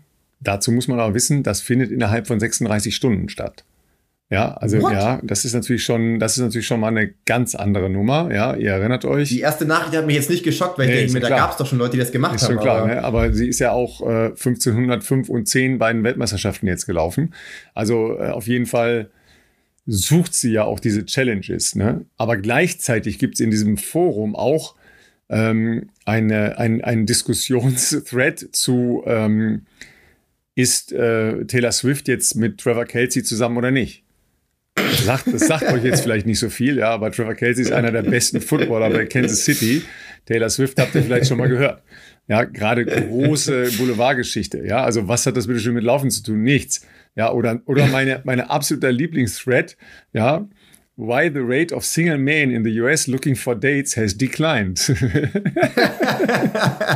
habe keine Ahnung, was die da diskutieren. Ja, aber, dieses Forum ist, glaube ich, so ein Mysterium. Ja, es das ist wirklich, wirklich und dann viel spannende Trainingsdiskussionen total, total. Ja, also wir haben euch ja letzte Woche auch diese ähm, wissenschaftliche Herangehensweise an die Ergebnisse äh, vermittelt. Das ist auch eine äh, Diskussion eben hier auf dieser Plattform gewesen. Also es ist ganz spannend. Ja, ihr könnt da hin und wieder mal reingehen, dann sucht ihr mal nach, äh, nach Philipp, der da hin und wieder wahrscheinlich auch postet. Ich habe noch nicht so viel gefunden von dir. Ich, hab, ich, bin, nicht, ich bin nicht angemeldet. Nicht ich bin angemeldet. passiver Konsument. Ich bin nicht angemeldet. Aber du bist jetzt kein Läufer mehr. Jetzt mach mal hin, ey. Ja. Pass auf, aber ich wollte euch ja noch ähm, auch eine, eine spannende ähm, Analyse zumindest in den, in den ähm, wesentlichen Punkten vermitteln. Und zwar ähm, bin ich äh, nicht über das Forum, sondern über eine andere ähm, Seite dazu gekommen und zwar The Balanced Runner heißt das. Das ist ein, ein, auch ein Laufforum aus den USA. Und die haben sich ähm, eine Laufstilanalyse gemacht und reingezogen und zwar äh, von Tigist äh, Asefa 2022 und 2023. Ja, und das ist mhm. sehr spannend, weil das natürlich auch in Relation ähm, mit der Schuhdiskussion ist. Nicht vergessen, Asefa hat auch 2022 Carbon äh, Foam Schuhe angehabt. Also das war jetzt nicht, dass es äh, ein, ein ganz anderer Schritt gewesen wäre, aber eben noch andere und aus einer anderen Generation. Im Vergleich zu damals muss man schon sagen, hat sie eben nicht nur gesagt, ja, okay, äh, ich kriege jetzt neue Schuhe und dann laufe ich halt äh, einfach mal dreieinhalb Minuten Weltrekord, sondern dass halt auch ihr Laufstil deutlich ökonomischer geworden ist. Mhm. Dazu müsst ihr wissen, dass gerade in Äthiopien Laufschule, Ökonomisierung des Laufens extrem groß geschrieben wird. Und die äthiopischen Läuferinnen und Läufer dafür ja bekannt sind, könnt ihr euch auf YouTube mal ähm, auf die Suche begeben, gemeinsam solche, äh, also man kann es jetzt Drills nennen, aber das, die führen das eher tänzerisch auf. Choreografien ja, fast, ne? Genau, ne? also wie Choreografien. Das sind halt Bewegungsabläufe, Bewegungsmuster, die halt in einem laufschrittartigen äh, Fortbewegungsmuster aneinandergereiht werden. Und das sind halt ähm, Elemente aus äh, denen äh, Lauf ABC etc., aber immer orientiert an, an Langlauf. Ja. Und das ist spannend. Das, das sieht halt wie so eine Spielerei aus, aber ihr müsst euch das natürlich so vorstellen, das machen die jeden Tag. Ja, das machen die jeden Tag vor jedem Training, vor jedem Lauf. Und das führt dazu, dass sehr viele der äthiopischen äh, Läuferinnen und Läufer, und, und wenn ihr euch das mal anschaut, die laufen ökonomisch echt toll. Ja, also du wirst da nicht, sagen wir mal, schräge Laufstile wirst du bei denen praktisch nicht sehen. Ja, weil dieses Grundverständnis davon, dass eine Ökonomie des Laufens extrem viel bringt, vollkommen selbstverständlich in die Tagesroutine eingebaut ist. Und seid ganz sicher, wenn ihr es schafft, in eure Tagesroutine Übungen einzubauen, die auf Ökonomisierung, auf Lauf-ABC etc. angelegt sind, werdet ihr definitiv nicht schlechter, ja, was das angeht. Es sind natürlich noch sehr viele andere äh, Elemente, aber das mal als Vorbemerkung. Ja? Also das machen die jetzt nicht äh, aus Spaß und Dollerei und auch nicht, weil es schön aussieht. Ähm, häufig wird dazu ähm, ist es Singen, ne? oder ist, ist es Singen oder ist es ein Sprech, äh, Sprechgesang? Ich kann es gar nicht genau ja, sagen. Ja, das, das ist eine gute Frage. Ich glaube, es ist so, so eine Mischung aus Sprech, ja, Sprechgesang, irgendwie melodisch klingt es trotzdem. Ich überlege gerade, ich äh, muss mir hier eine kurze Notiz machen, dass ich vielleicht so ein Video mit in die Shownotes packe. Ich glaube, bei Sweat Elite gibt's, äh, also man findet es wahrscheinlich auch, wenn man es googelt, irgendwie wahrscheinlich Ethiopian Running Drills oder sowas, aber ich gucke mal, ob ich bei Sweat Elite ein Beispielvideo finde. Ähm, sieht cool aus, ist echt äh, imposant und alle dann oft auch so im Gleichschritt und so. Und äh, kenne ich in der Form ehrlich gesagt auch nur von den Äthiopiern. Ja. Also, weil es da so äh, eine normale Routine ist einfach. Ähm, das das äh, ist schon, schon speziell auf jeden Fall. Also, das wird in, in der Jugend angelegt und das ziehen die komplett durch. Ne? So, das mal als Vorbemerkung. Jetzt zu den konkreten äh, Veränderungen, die ähm, ausgemacht wurden im Vergleich des, äh, der, der Laufstilanalyse von CEFA 2022 zu 2023 wirklich spannende Veränderungen. Acefa hatte 2022 einen, ich würde mal sagen, ähm, für erfolgreiche Langstreckenläuferinnen nicht untypischen, nach vorwärts gelehnten Laufstil. Ja. Mhm. Wo wir ja auch sagen, das äh, kann schon zu einer Ökonomisierung führen, wobei es bleibt natürlich ein komplett individuelles Muster, weil Länge der Unterschenkel, Länge der Beine, Länge, äh, Relation von Unterschenkel, Oberschenkel, äh, Hüfte, Oberkörper, Arme etc. Äh, das ist halt logischerweise individuell, weil bei jeder und bei jedem anders. Und daraus äh, muss man sich ja seinen eigenen äh, ökonomischen Laufstil zusammenbauen. Aber so ist sie gelaufen mit einer relativ starken Verwringung des Oberkörpers. Ja, Also nicht untypisch ein, ein äh, relativ mhm. weit vor der Brust geführter Armschwung. Findet man auch sehr häufig bei, äh, bei sehr guten Läuferinnen und Läufern. Ähm, du läufst ja auch tendenziell eher, ähm, ja. dass deine ähm, Hände in Richtung ähm, Kopf hochschwingen sogar, ne? Ja, ja, ja, ja, Also, aber mit spitzem Ellbogen will ich damit sagen. Ja, das ist bei, ja. bei ihr auch so aber eine relativ starke Verwringung des Oberkörpers, der in diesem Jahr so nicht mehr zu sehen war. Plus mhm. insgesamt eine aufrechtere Position. Ja, die ähm, amerikanische Bezeichnung dafür ist arched, ja, also eher ein bisschen nach hinten äh, gebogen, ja, ähm, aufrecht mit einem deutlich höheren Kopf diese Position, ja, wenn ihr euch das mal anschaut, findet ihr zum Beispiel auch bei, jemandem, der, bei jemandem, der sich sehr viel mit diesem Thema auseinandersetzt, nämlich bei Patrick Lange. Ja, mhm. also nur mal so als, als eine, als eine Stellschraube. Dazu muss natürlich der Rest des Musters passen. Also jetzt bitte nicht äh, alle nachmachen, ja, sondern nochmal, das ist eine individuelle Anpassung einer äh, Top-Weltklasse-Athletin, das sicher erarbeitet wurde mit äh, ihren äh, Trainern und Betreuern. Ähm, weil das natürlich dann auch Konsequenzen hat für den Aufsatz des Fußes.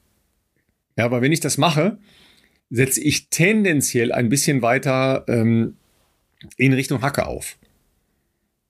Nicht vergessen, da wirkt natürlich diese Schaum-Carbon-Komponente ähm, im Wesentlichen, ne? nämlich Energie reingeben, ja, äh, so, ne? nur mal als, als kleine Vorstellung. Aber das ist eine deutliche Veränderung und etwas, was wir beim letzten Mal auch schon äh, diskutiert haben, eine etwas ähm, größere Schrittlänge.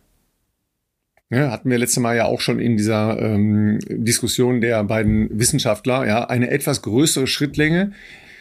Hatte nicht Patrick Lange das auch schon gesagt in unserer äh, Berlin-Episode? Ja. Ich meine ja, ne? Special-Folge. Genau, ja. ja. Erinnerte mich jedenfalls äh, auch an, an die Diskussionen, die wir schon hatten. Und was auch spannend ist, eine höhere Kadenz. Das ist interessant, ja. weil eine längere Schrittlänge klingt erstmal ganz gut, dass du pro Schritt vielleicht ein paar Zentimeter äh, mehr Boden gut machst. Geht ja aber dann ganz gerne, wenn, wie soll ich sagen, die Overall Fitness, die Kraft nicht mit gesteigert werden kann, äh, mit einer niedrigeren Schrittfrequenz oftmals einher. Beides gleichzeitig zu verbessern ist ja nicht so einfach. Könnt ihr euch ja leicht vorstellen. Du machst längere Schritte, aber auch noch schneller. Ähm, das ist ja quasi natürlich so das, was man anstrebt, aber natürlich im Endeffekt schwierig ist. Oftmals ist ja so, wenn du eine höhere Schrittfrequenz möchtest, dann musst du eher die Schritte ein bisschen verkürzen. Hier wird jetzt das eine länger und die Frequenz höher. Das ist natürlich schon speziell und eher ungewöhnlich, beziehungsweise nicht so einfach zu erzielen. Ja, das äh, also interessant jedenfalls, ja. Weil das ist ja, ist ja so eine Mischung. Ähm, man kann ja versuchen, durch bewusste Veränderung ähm, die, die Kadenz zu erhöhen, ne? also Schritte pro Minute. Ja. Genau. Ich versuche das schon lange, ich, mir gelingt es nicht. ich weiß nicht, äh, du hast ja auch die, ähm, die, die 3D-Analyse mal gemacht und da war ja auch die Empfehlung, eher eine etwas höhere Kadenz zu machen, wenn ich mich richtig erinnere. Ähm, Ganz hast genau. du das geschafft? Ich habe ganz, ich habe mich ganz schwer getan im normalen ähm, Daily-Laufbereich, also sprich äh, normale lockere Läufe, mittlere Läufe. Da habe ich mich relativ schwer getan, aus so einem ähm, manifestierten Muster auszubrechen. Aber interessant war, dass wenn ich Wettkampf-Pace gelaufen bin, also Richtung Halbmarathon, Marathon-Tempo, also das war ja bei mir dann damals so halt unter 310er Pace, hat sich das automatisch angepasst. Und zwar habe ich das dann natürlich mit dem Wissen, was ich durch diese ähm, 5D-Lab-Analyse hatte, äh, öfters, viel öfters geguckt, was meine Schrittfrequenz, äh, wie die aussieht. Und die ist sehr viel höher, wenn ich schnell laufe, aber gleichzeitig die Schrittlänge ja gleichbleibend sozusagen. Während hingegen die Schritte oft lang sind, aber die Frequenz natürlich sehr viel niedriger, wenn ich, ähm, wenn ich jetzt Viererschnitt oder sowas gelaufen bin. Also je schneller ich gelaufen bin, desto mehr hat sich das automatisch so eingeschliffen, wie es eigentlich optimal ist. Und ähm, ja, ich habe, ich weiß nicht, vielleicht ob es äh, eingeschliffene Faulheit war, warum auch immer. Also wenn ich locker gelaufen bin, habe ich trotzdem die gleich langen Schritte gemacht. Verändert hat sich nur, wenn ich schneller gelaufen bin, tatsächlich die Schrittfrequenz und die Schrittlänge ist mehr oder weniger die gleiche geblieben.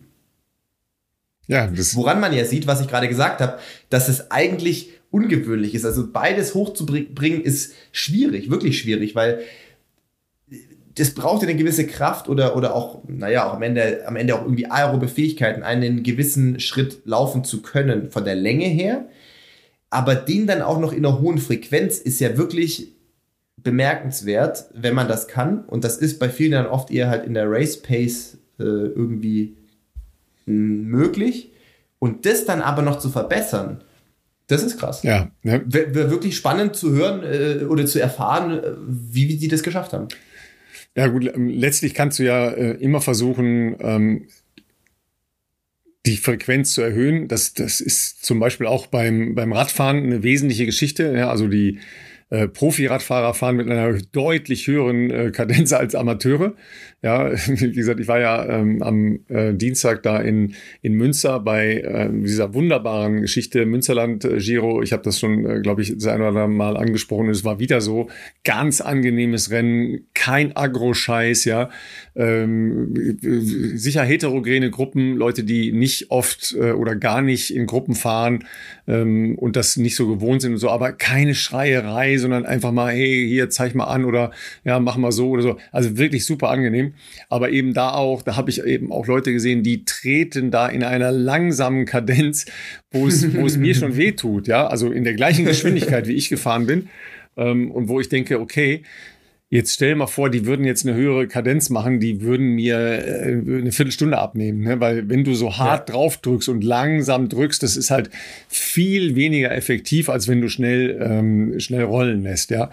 Und das machen Profis extrem viel besser als Amateure und Profi-Radfahrer noch mal besser als Profi-Triathleten. Ähm, und so ähnlich ist das eben beim, beim, Laufen auch. Ja, sag mal deine Kadenz. Ja, beim, ich, ich sag dir dann meine, die ist meistens so äh, 148 bis 150.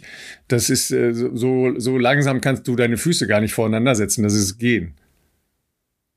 Ich glaube, bei uns hieß es, dass das irgendwo gut wäre, wenn man 170 bis 180 Leider ist das so, ja. Das, und überleg mal, Leute, das sind Eher 180, 20, ja. Also da bin ich meilenweit von entfernt. Ja. Mhm. Ja, also das, äh, das heißt, also ich würde mir jetzt erstmal so tippelschrittig vorkommen. Ja, ne? ja, ja, genau. Das ist ja oft das, wenn du sagst, die Frequenz erhöhen, passiert ja oftmals genau das, dass dann eigentlich derjenige, diejenige erstmal versucht, kleinere Schritte zu machen, um diese Frequenz hinzubekommen.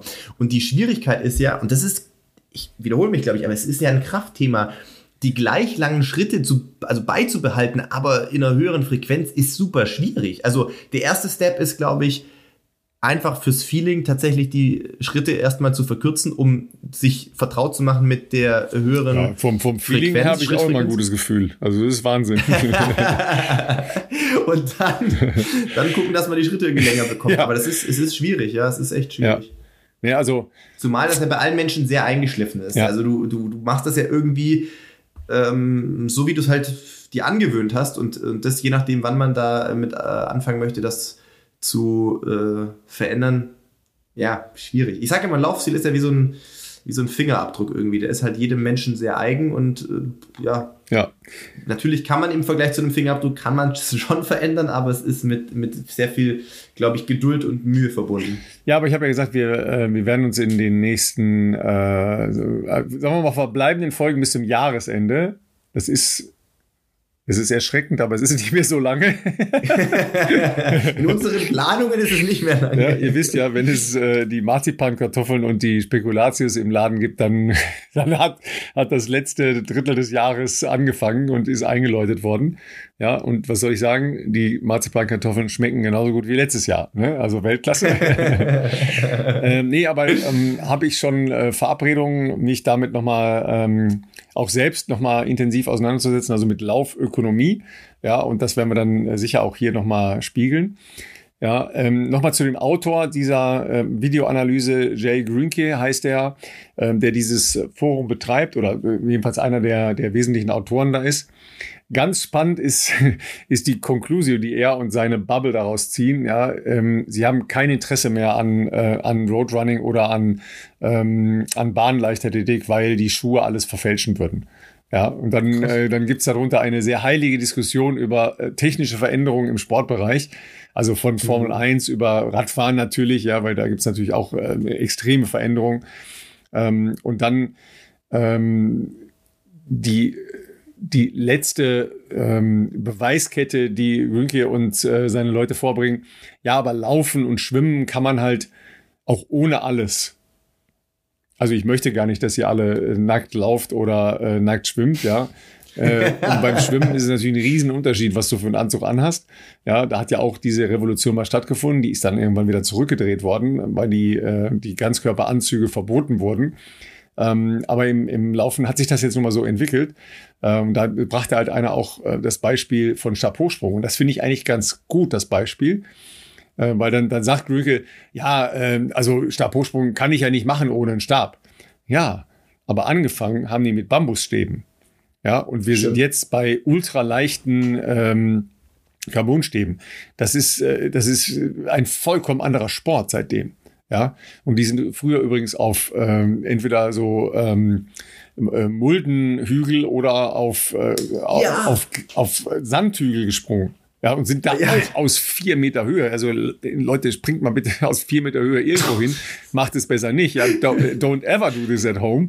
Ja, aber so war Stabhochsprung in den Anfängen. Also das äh, ist halt auch eine unglaubliche Entwicklung, die da stattgefunden hat, aufgrund der Materialien und der Techniken, die da äh, entstanden sind. Und natürlich ist es ein Unterschied, ob ich auf einer Aschenbahn mit, einer, mit einem 80er Schraub, 18er Schraubstollen laufe oder auf äh, einem äh, High Mondo mit äh, den Carbon-Spikes von heute. Aber das ist nun mal eine Entwicklung. Ja? Deshalb wollten sie jetzt sich nur noch Trailrunning angucken. Dann haben sie aber festgestellt, da das bei dem äh, UT, UTMB äh, einer mit Supershoes gewonnen hat zuletzt und dann jetzt wissen sie auch nicht mehr, was sie machen sollen. ja, da ist ja Adidas jetzt auch im Game ja, drin. Genau. Ähm, haben ja da auch äh, entsprechend einen Schuh jetzt zum UTMB rausgebracht, der letztes Jahr, glaube ich, schon als Prototyp im Einsatz war. Und äh, ja, also es ist immer eine schwierige Entscheidung, so, man, man will ja auch nicht so alt klingen. Ich möchte auch nicht alt klingen. Die Frage ist halt immer, es ist, glaube ich, irgendwo der Damals war es auch alles toll, ne? Ja, so hört sich immer schnell ja. an. Also es ist, ich, wie gesagt, ich bin, es ist so, wie wir früher gelaufen sind, auch in den Anfängen Marathon ist was anderes, wie es heute ist. Ich bin aber jetzt nicht grundsätzlich ein Gegner davon. Ich bin ein bisschen, ich finde es ein bisschen schade, dass äh, Weltrekorde, aber vielleicht auch auf der Bahn, hängt ja auch mit den Schuhen vieles zusammen, vielleicht einfach ein bisschen inflationärer geworden sind, was, glaube ich, den Wert eines Weltrekords ein bisschen verwässert hat. Ich verweise hier auch immer gerne aufs Schwimmen. Das war in der Zeit ja auch so. Ja. Da bist sehr gefühlt im Wochentakt äh, sind irgendwelche Weltrekorde aufgestellt worden und dann wird es sehr beliebig, dann interessiert es auch in den Nachrichten keiner mehr. Und selbst wenn Fans anfangen, sich nicht mehr so richtig dafür zu interessieren, dann wird es selbst für die Sportart ja ein bisschen problematisch. Insofern, das ist vielleicht der kleine Wermutstropfen, den ich da oftmals bei spüre, weil früher war so, da gibt es auch Leute, mit denen ich darüber gesprochen habe, die vielleicht schon länger dabei sind, die, die das ähnlich sehen. Früher hast du eine, eine Leistung X gehabt, die war total anerkannt und die war krass und, und, und, äh, und, und war so eine universelle äh, Vergleichbarkeit irgendwie. Und, und es war selten, wenn sowas verbessert wurde. Und dann ähm, ist jetzt schon irgendwie so, dass das, das ist ja nicht nur Joke, was wir da machen. Oder weißt du, wie, wie mit Sebastian Händel im Gespräch jetzt äh, vor zwei Tagen, wo ich gesagt habe, hey du, 2.8 ist doch das neue 2.10, 2.11, oder? Da hat er auch gelacht und hat gesagt, ja, äh, man weiß irgendwie gar nicht mehr, was, was, was ist was wert eigentlich so. Du hast früher gewusst, du trainierst das und das und hast eine, eine Halbmarathon-Beste und dann ist das vielleicht so eine Leistung, das ist krass. Überlegt mal, der Rekord von Arne Gabius damals, also die, die, den er gebrochen hat in Frankfurt, der stand 27 Jahre. Und ich bin jetzt gar nicht, wie gesagt, ich will nicht einen auf so Oldschool machen, so, ja, das war immer, früher war alles besser, aber ihr könnt euch also doch, ihr könnt euch schon vorstellen, weil ihr kommt alle aus der Laufbubble und viele sind ja schon lange Lauffans, ähm, vielleicht auch wenn ihr jetzt nicht jeden Profi-Entwicklung mitverfolgt, aber ihr könnt euch vielleicht in Ansätzen trotzdem vorstellen, was das in der Szene damals für ein Aha-Ding war, so 27 Jahre stand das da, also in Stein gemeißelt eigentlich. Und das hat Arne damals eingerissen. Und das war, das war wirklich krass und um Gottes Willen, Amanal, super Typ, wir sind äh, privat befreundet, alles super. Ich will seine Leistungen in keinster Weise schmälern. Wahrscheinlich hätte ähm, also Amanal auch Arnes Rekord äh, ohne Supershoes gebrochen. Aber die, wie gesagt, die Fortschrittsrate, wir sind ja nicht nur von 2.8 auf 2.06, sondern jetzt sind wir bei 2.04. Oh, der Daumen kommt ja, wieder genau. hier eingeblendet, virtuell, warum auch immer. Ähm, ich finde das irgendwie, einerseits ist es toll, aber einerseits ist das auch eine Ent Entwicklungsrate, wo weiß ich nicht, es wird ein bisschen zu beliebig. Weiß ich, mich würde deine Meinung dazu interessieren, Ralf, weil du bist natürlich auch aus journalistischer Sicht ja ähm, auf der anderen Seite, also auch als, wie gesagt, Medienschaffender. Ist es für dich noch so besonders wie früher? Wir müssen jetzt nicht beim Marathon bleiben, wir können auch auf 10.000, die 10.000 Meter Rekorde. Früher, Heilige Brislassi, Bekele, die standen ewig. Auch ein Mo Farah hat sich da nie äh, irgendwie in diese Region vorwagen können. Das hatte so eine, eine krasse Wertigkeit irgendwie. Und das ist ein bisschen, weiß ich nicht, ein bisschen abhanden gekommen vielleicht.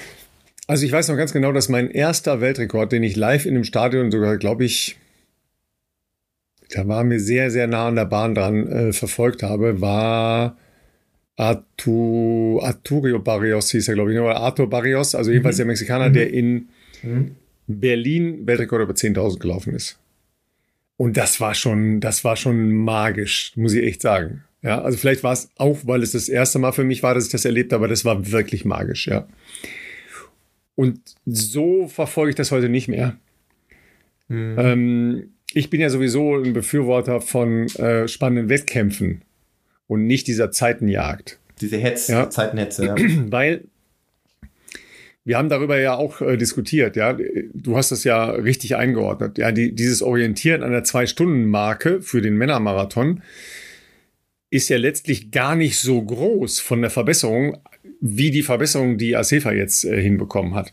Also das ist ja, ja, nur, weil es zufällig diese Schallmauer ist, also diese zwei Stunden äh, Barriere, ja, aus einer vollkommen willkürlichen Festlegung der Marathondistanz. Ja, die ja aus dieser, äh, aus dieser crazy Geschichte mit dem englischen Königshaus äh, von 2008 zu tun hat. Ja, war damals ein König, ne? aber ist ja, äh, ist ja total zufällig festgelegt worden. Ja? Also so viel Zufälligkeiten, die dann dazu führen, dass wir heute in einer ähm, oft sehr faktenorientierten Welt dann da sehr so drauf schauen und das so überhöhen. Ja, äh, ich weiß, dass halt auch die, die, äh, die erste äh, vier Minuten Meile, ja, äh, so, mhm. das waren halt auch so so äh, so Geschichten, die vor allem in England so ganz groß gespielt wurden. Das ist heute nichts Besonderes mehr, ja. Deshalb verliert das dann so ein bisschen an, am Rei, an Reiz. Und ich glaube, dass das endlich ist. Sich ergötzen an, an Weltrekorden. Ist, ist wahnsinnig endlich und lutscht sich ab. Aber ja. der, der spannende Wettbewerb, ja, äh, Mann gegen Mann, Frau gegen Frau, ist, der bleibt ja erhalten. Und das ist fast sogar egal, auf welchem Niveau das stattfindet. Ja, das ist halt immer so, äh, du, du entscheidest dich dann und dann hü. Ja, und das ist für mich eher der Reiz des Sports als, als was anderes. Ne? Ja, ja, ja, das stimmt, das stimmt. Also. Aber wir haben ja noch eine andere Ebene, ja. Jetzt kommen wir wieder zu unserem Lieblingsthema äh, äh, Doping. Ja, da sind wir letzte Woche gar nicht mehr zu gekommen. Ja, diese fantastische Wettbewerbe in, äh, in Delhi. Ja, oh ja. Wo die Leute weggelaufen sind von den Dopingkontrolleuren und nur noch einer angetreten ist zum Finale und so weiter, ja. Aber ich habe euch ja gesagt, okay, wir, wir wollen jetzt nicht mal über Doping schimpfen, aber die Forschung geht ja weiter. Und da gab es jetzt einen, einen sehr, sehr spannenden Artikel. Das ist eigentlich äh, gar nicht jetzt auf Sport ähm, ausgelegt. Ich weiß gar nicht mehr, wo ich es her habe, aber ähm, manchmal bin ich in so äh, Newslettern drin, die sich halt mit äh, sportmedizinischer Forschung befassen. Jedenfalls ist jetzt für eigentlich ähm, Übergewichtige ja eine Forschung in Gang gesetzt worden. Und zwar ist da ein Medikament entwickelt worden, das im Moment noch auf dem äh, Teststadium mit Mäusen unterwegs ist, ja, aber das wird sehr viel gemacht, weil da sehr ähnliche Muster eine Rolle spielen wie bei Menschen später auch. Und da ist es so, dass die Mäuse, die mit diesem Medikament unterwegs waren, bei entsprechenden Lauftests 50 Prozent weitergelaufen sind nach Einnahme dieses, dieses Medikamentes als vorher. 50 Prozent. Okay, wir hatten es hier mit übergewichtigen Mäusen zu tun, ja, weil nochmal, da geht's halt um die, äh, um die äh, Abnehmforschung, ja, in Amerika ähm, Diabetes, äh, Übergewichtigkeit ein sehr, sehr, sehr, sehr großes Thema. Äh, Gebe ich euch gleich noch ein Beispiel. Jedenfalls, dieses Medikament vermittelt über chemische Botenstoffe den Muskel das Signal, dass sie trainieren würden, ohne dass sie das tatsächlich tun. Ja, so, das müsst ihr euch mal vorstellen. Ja, also es wird eine, eine Suggestion im Muskel erzielt, dass man sehr viel trainiert. Und dann finden die entsprechenden metabolischen Anpassungen statt, ohne dass, ja, eine einzige Tatze äh, fortbewegt wurde, wie hier in diesem Artikel, ja, in diesem Artikel geschrieben wird. So, da kann man jetzt sagen, ja, okay, das ist ja noch alles weit entfernt und so, ja, aber dann steht halt, wo diese Forschung stattgefunden hat. Und dann bin ich natürlich sehr aufmerksam geworden. Erstens, weil meine Frau dort studiert hat, nämlich an der University of Florida, von der wir aber wissen, dass da nicht nur eines der ähm, berühmtesten äh, American Football Teams im College-System unterwegs ist, sondern dass es auch eine sehr, sehr gute Schwimmabteilung und eine herausragende Leichtathletikabteilung hat auf jeweils absolutem Welt-Weltniveau. Der Übergang zum Sport ist ja sehr klein. Ja, also und in dem Bereich, ja, äh, also ähm, Medikamente zur Bekämpfung von Übergewichtigkeit wird so unfassbar Geld ähm, verdient, das könnt ihr euch nicht vorstellen. In dieser Woche hat die Firma, die ähm, das im Moment führende Medikament zum Abnehmen, äh, Vegovi heißt das, äh, vertreibt, seine Jahresbilanz vorgelegt. Das ist ein, äh, ein dänisches Unternehmen, die dieses Medikament vertreiben, das vor allen Dingen in den USA als Spritze verabreicht. Der, der, man hat keinen Hunger mehr. Ja, das Hungergefühl wird dadurch komplett unterdrückt. Ähm, extrem verbreitet ist. Alleine der Umsatz dieser Firma hat dafür gesorgt, dass die, äh, dass die Wirtschaft ein Wachstum hat in Dänemark. Nur der Umsatz von dieser einen Firma. Ja, also darüber reden wir. Ja, wir reden halt da so über unglaubliche Umsätze, die da gemacht werden. Ähm, und der, der Missbrauch im Sport durch, durch solche Forschung, die an ganz anderer Stelle ja auch einen sinnvollen Hintergrund hat, ist leider sehr, sehr, sehr schnell und der, ähm, der Link wird da sehr, sehr schnell hergestellt. Ist das jetzt also, Sinn oder Segen oder Fluch oder Endzeit? Es ist, Also für Sport ist immer solche medizinische ja. Forschung eher Flug, ja, weil wir wissen ja auch ähm, nicht zuletzt aus dem Radsport des häufigeren, ähm, aber wahrscheinlich in allen Ausdauersportarten äh, ähnlich, dass ähm, der Einsatz von noch nicht zugelassenen Medikamenten durchaus nicht unüblich ist äh, im absoluten Top-Bereich, was nämlich den großen Vorteil, also ich sage jetzt bewusst Vorteil mit Anführungszeichen, ihr könnt das jetzt hier nicht äh, sehen so, aber Vorteil hat, dass äh, diese Medikamente natürlich auch nicht gefunden werden. Also, weil was soll der Dopingkontrolleur testen, wenn man noch nicht weiß, dass dieses Medikament ähm, existiert. Also ich meine, und die, die, die guten Dopingforscher lesen das natürlich auch, ne? Die, die also die, die sehen die, die haben den, die haben den, auch. den Newsletter vor mir. Ne? Also das ist ja klar. Ja. Ne? Aber genau, das ist, genau. Äh, es Aber bleibt es ist trotzdem ein Hase- und Igel-Spiel. Richtig, und, und, und deswegen, das sorgt natürlich dafür, dass aber auch viele äh, ähm, Menschen, die betrügen wollen, ähm, aus den unterschiedlichsten Motiven natürlich, ähm, immer riskantere Wege gehen. Also keiner von uns, der hier zuhört, also ich würde mal unterstellen, dass die wenigsten von uns überhaupt äh, Interesse haben, irgendwo in ihrem Leben groß zu betrügen, aber im Sport, da finde ich es noch am unwichtigsten äh, in weitesten Teilen. Und dann kommt noch dazu, äh, mit einem nicht vorhersehbaren gesundheitlichen Risiko, sprich nicht zugelassene Medikamente, sich irgendwas reinzuhauen, um am Ende schneller zu laufen mein Fall wäre es nicht, ähm, äh, gibt aber bestimmt genügend andere, ähm, die sowas in Erwägung ziehen und halt einfach nicht darüber nachdenken, ähm, was dann im Worst Case passieren kann. Es gibt immer wieder diese tragischen ähm, Dreizeiler in Zeitungsartikeln, aber auch äh, online, wo äh, ich sage, da werde ich immer ein bisschen hellhörig. Das muss nicht immer was mit Doping zu tun haben, aber es ist halt trotzdem auch in der Vergangenheit schon häufiger der Fall gewesen. Was weiß ich, 34-jähriger Ex-Radprofi, äh, überraschend verstorben oder sowas.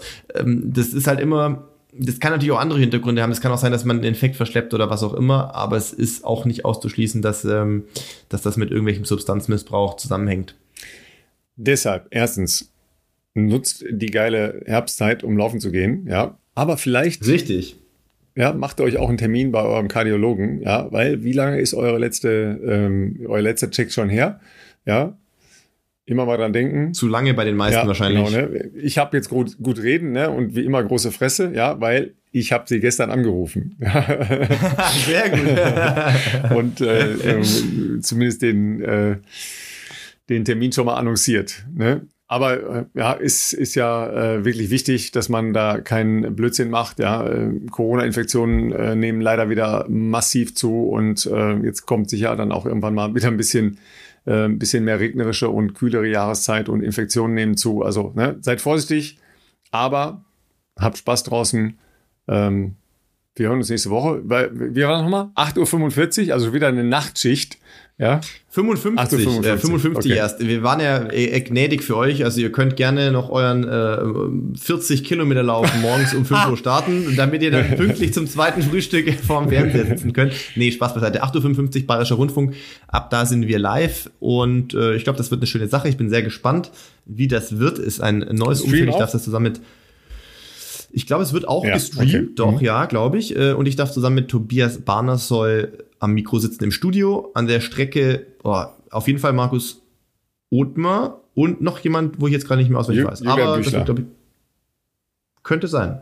Könnte sein. Ja. Ich habe noch nicht so viel mit den BR-Kollegen äh, in der Vergangenheit arbeiten und, dürfen. Und, äh, und ihr wisst ja, ne, in Bayern ist ein wichtiger Termin am Sonntag. Nämlich Ich Wahl. natürlich schon längstens Briefwahl ja, gemacht, natürlich, ne? weil ich könnte am Welt, Sonntag jetzt schwer reden. Genau. Weise und klug, ja dass wir auch äh, morgen noch kraftvoll in unseren Apfel beißen können. so ist es.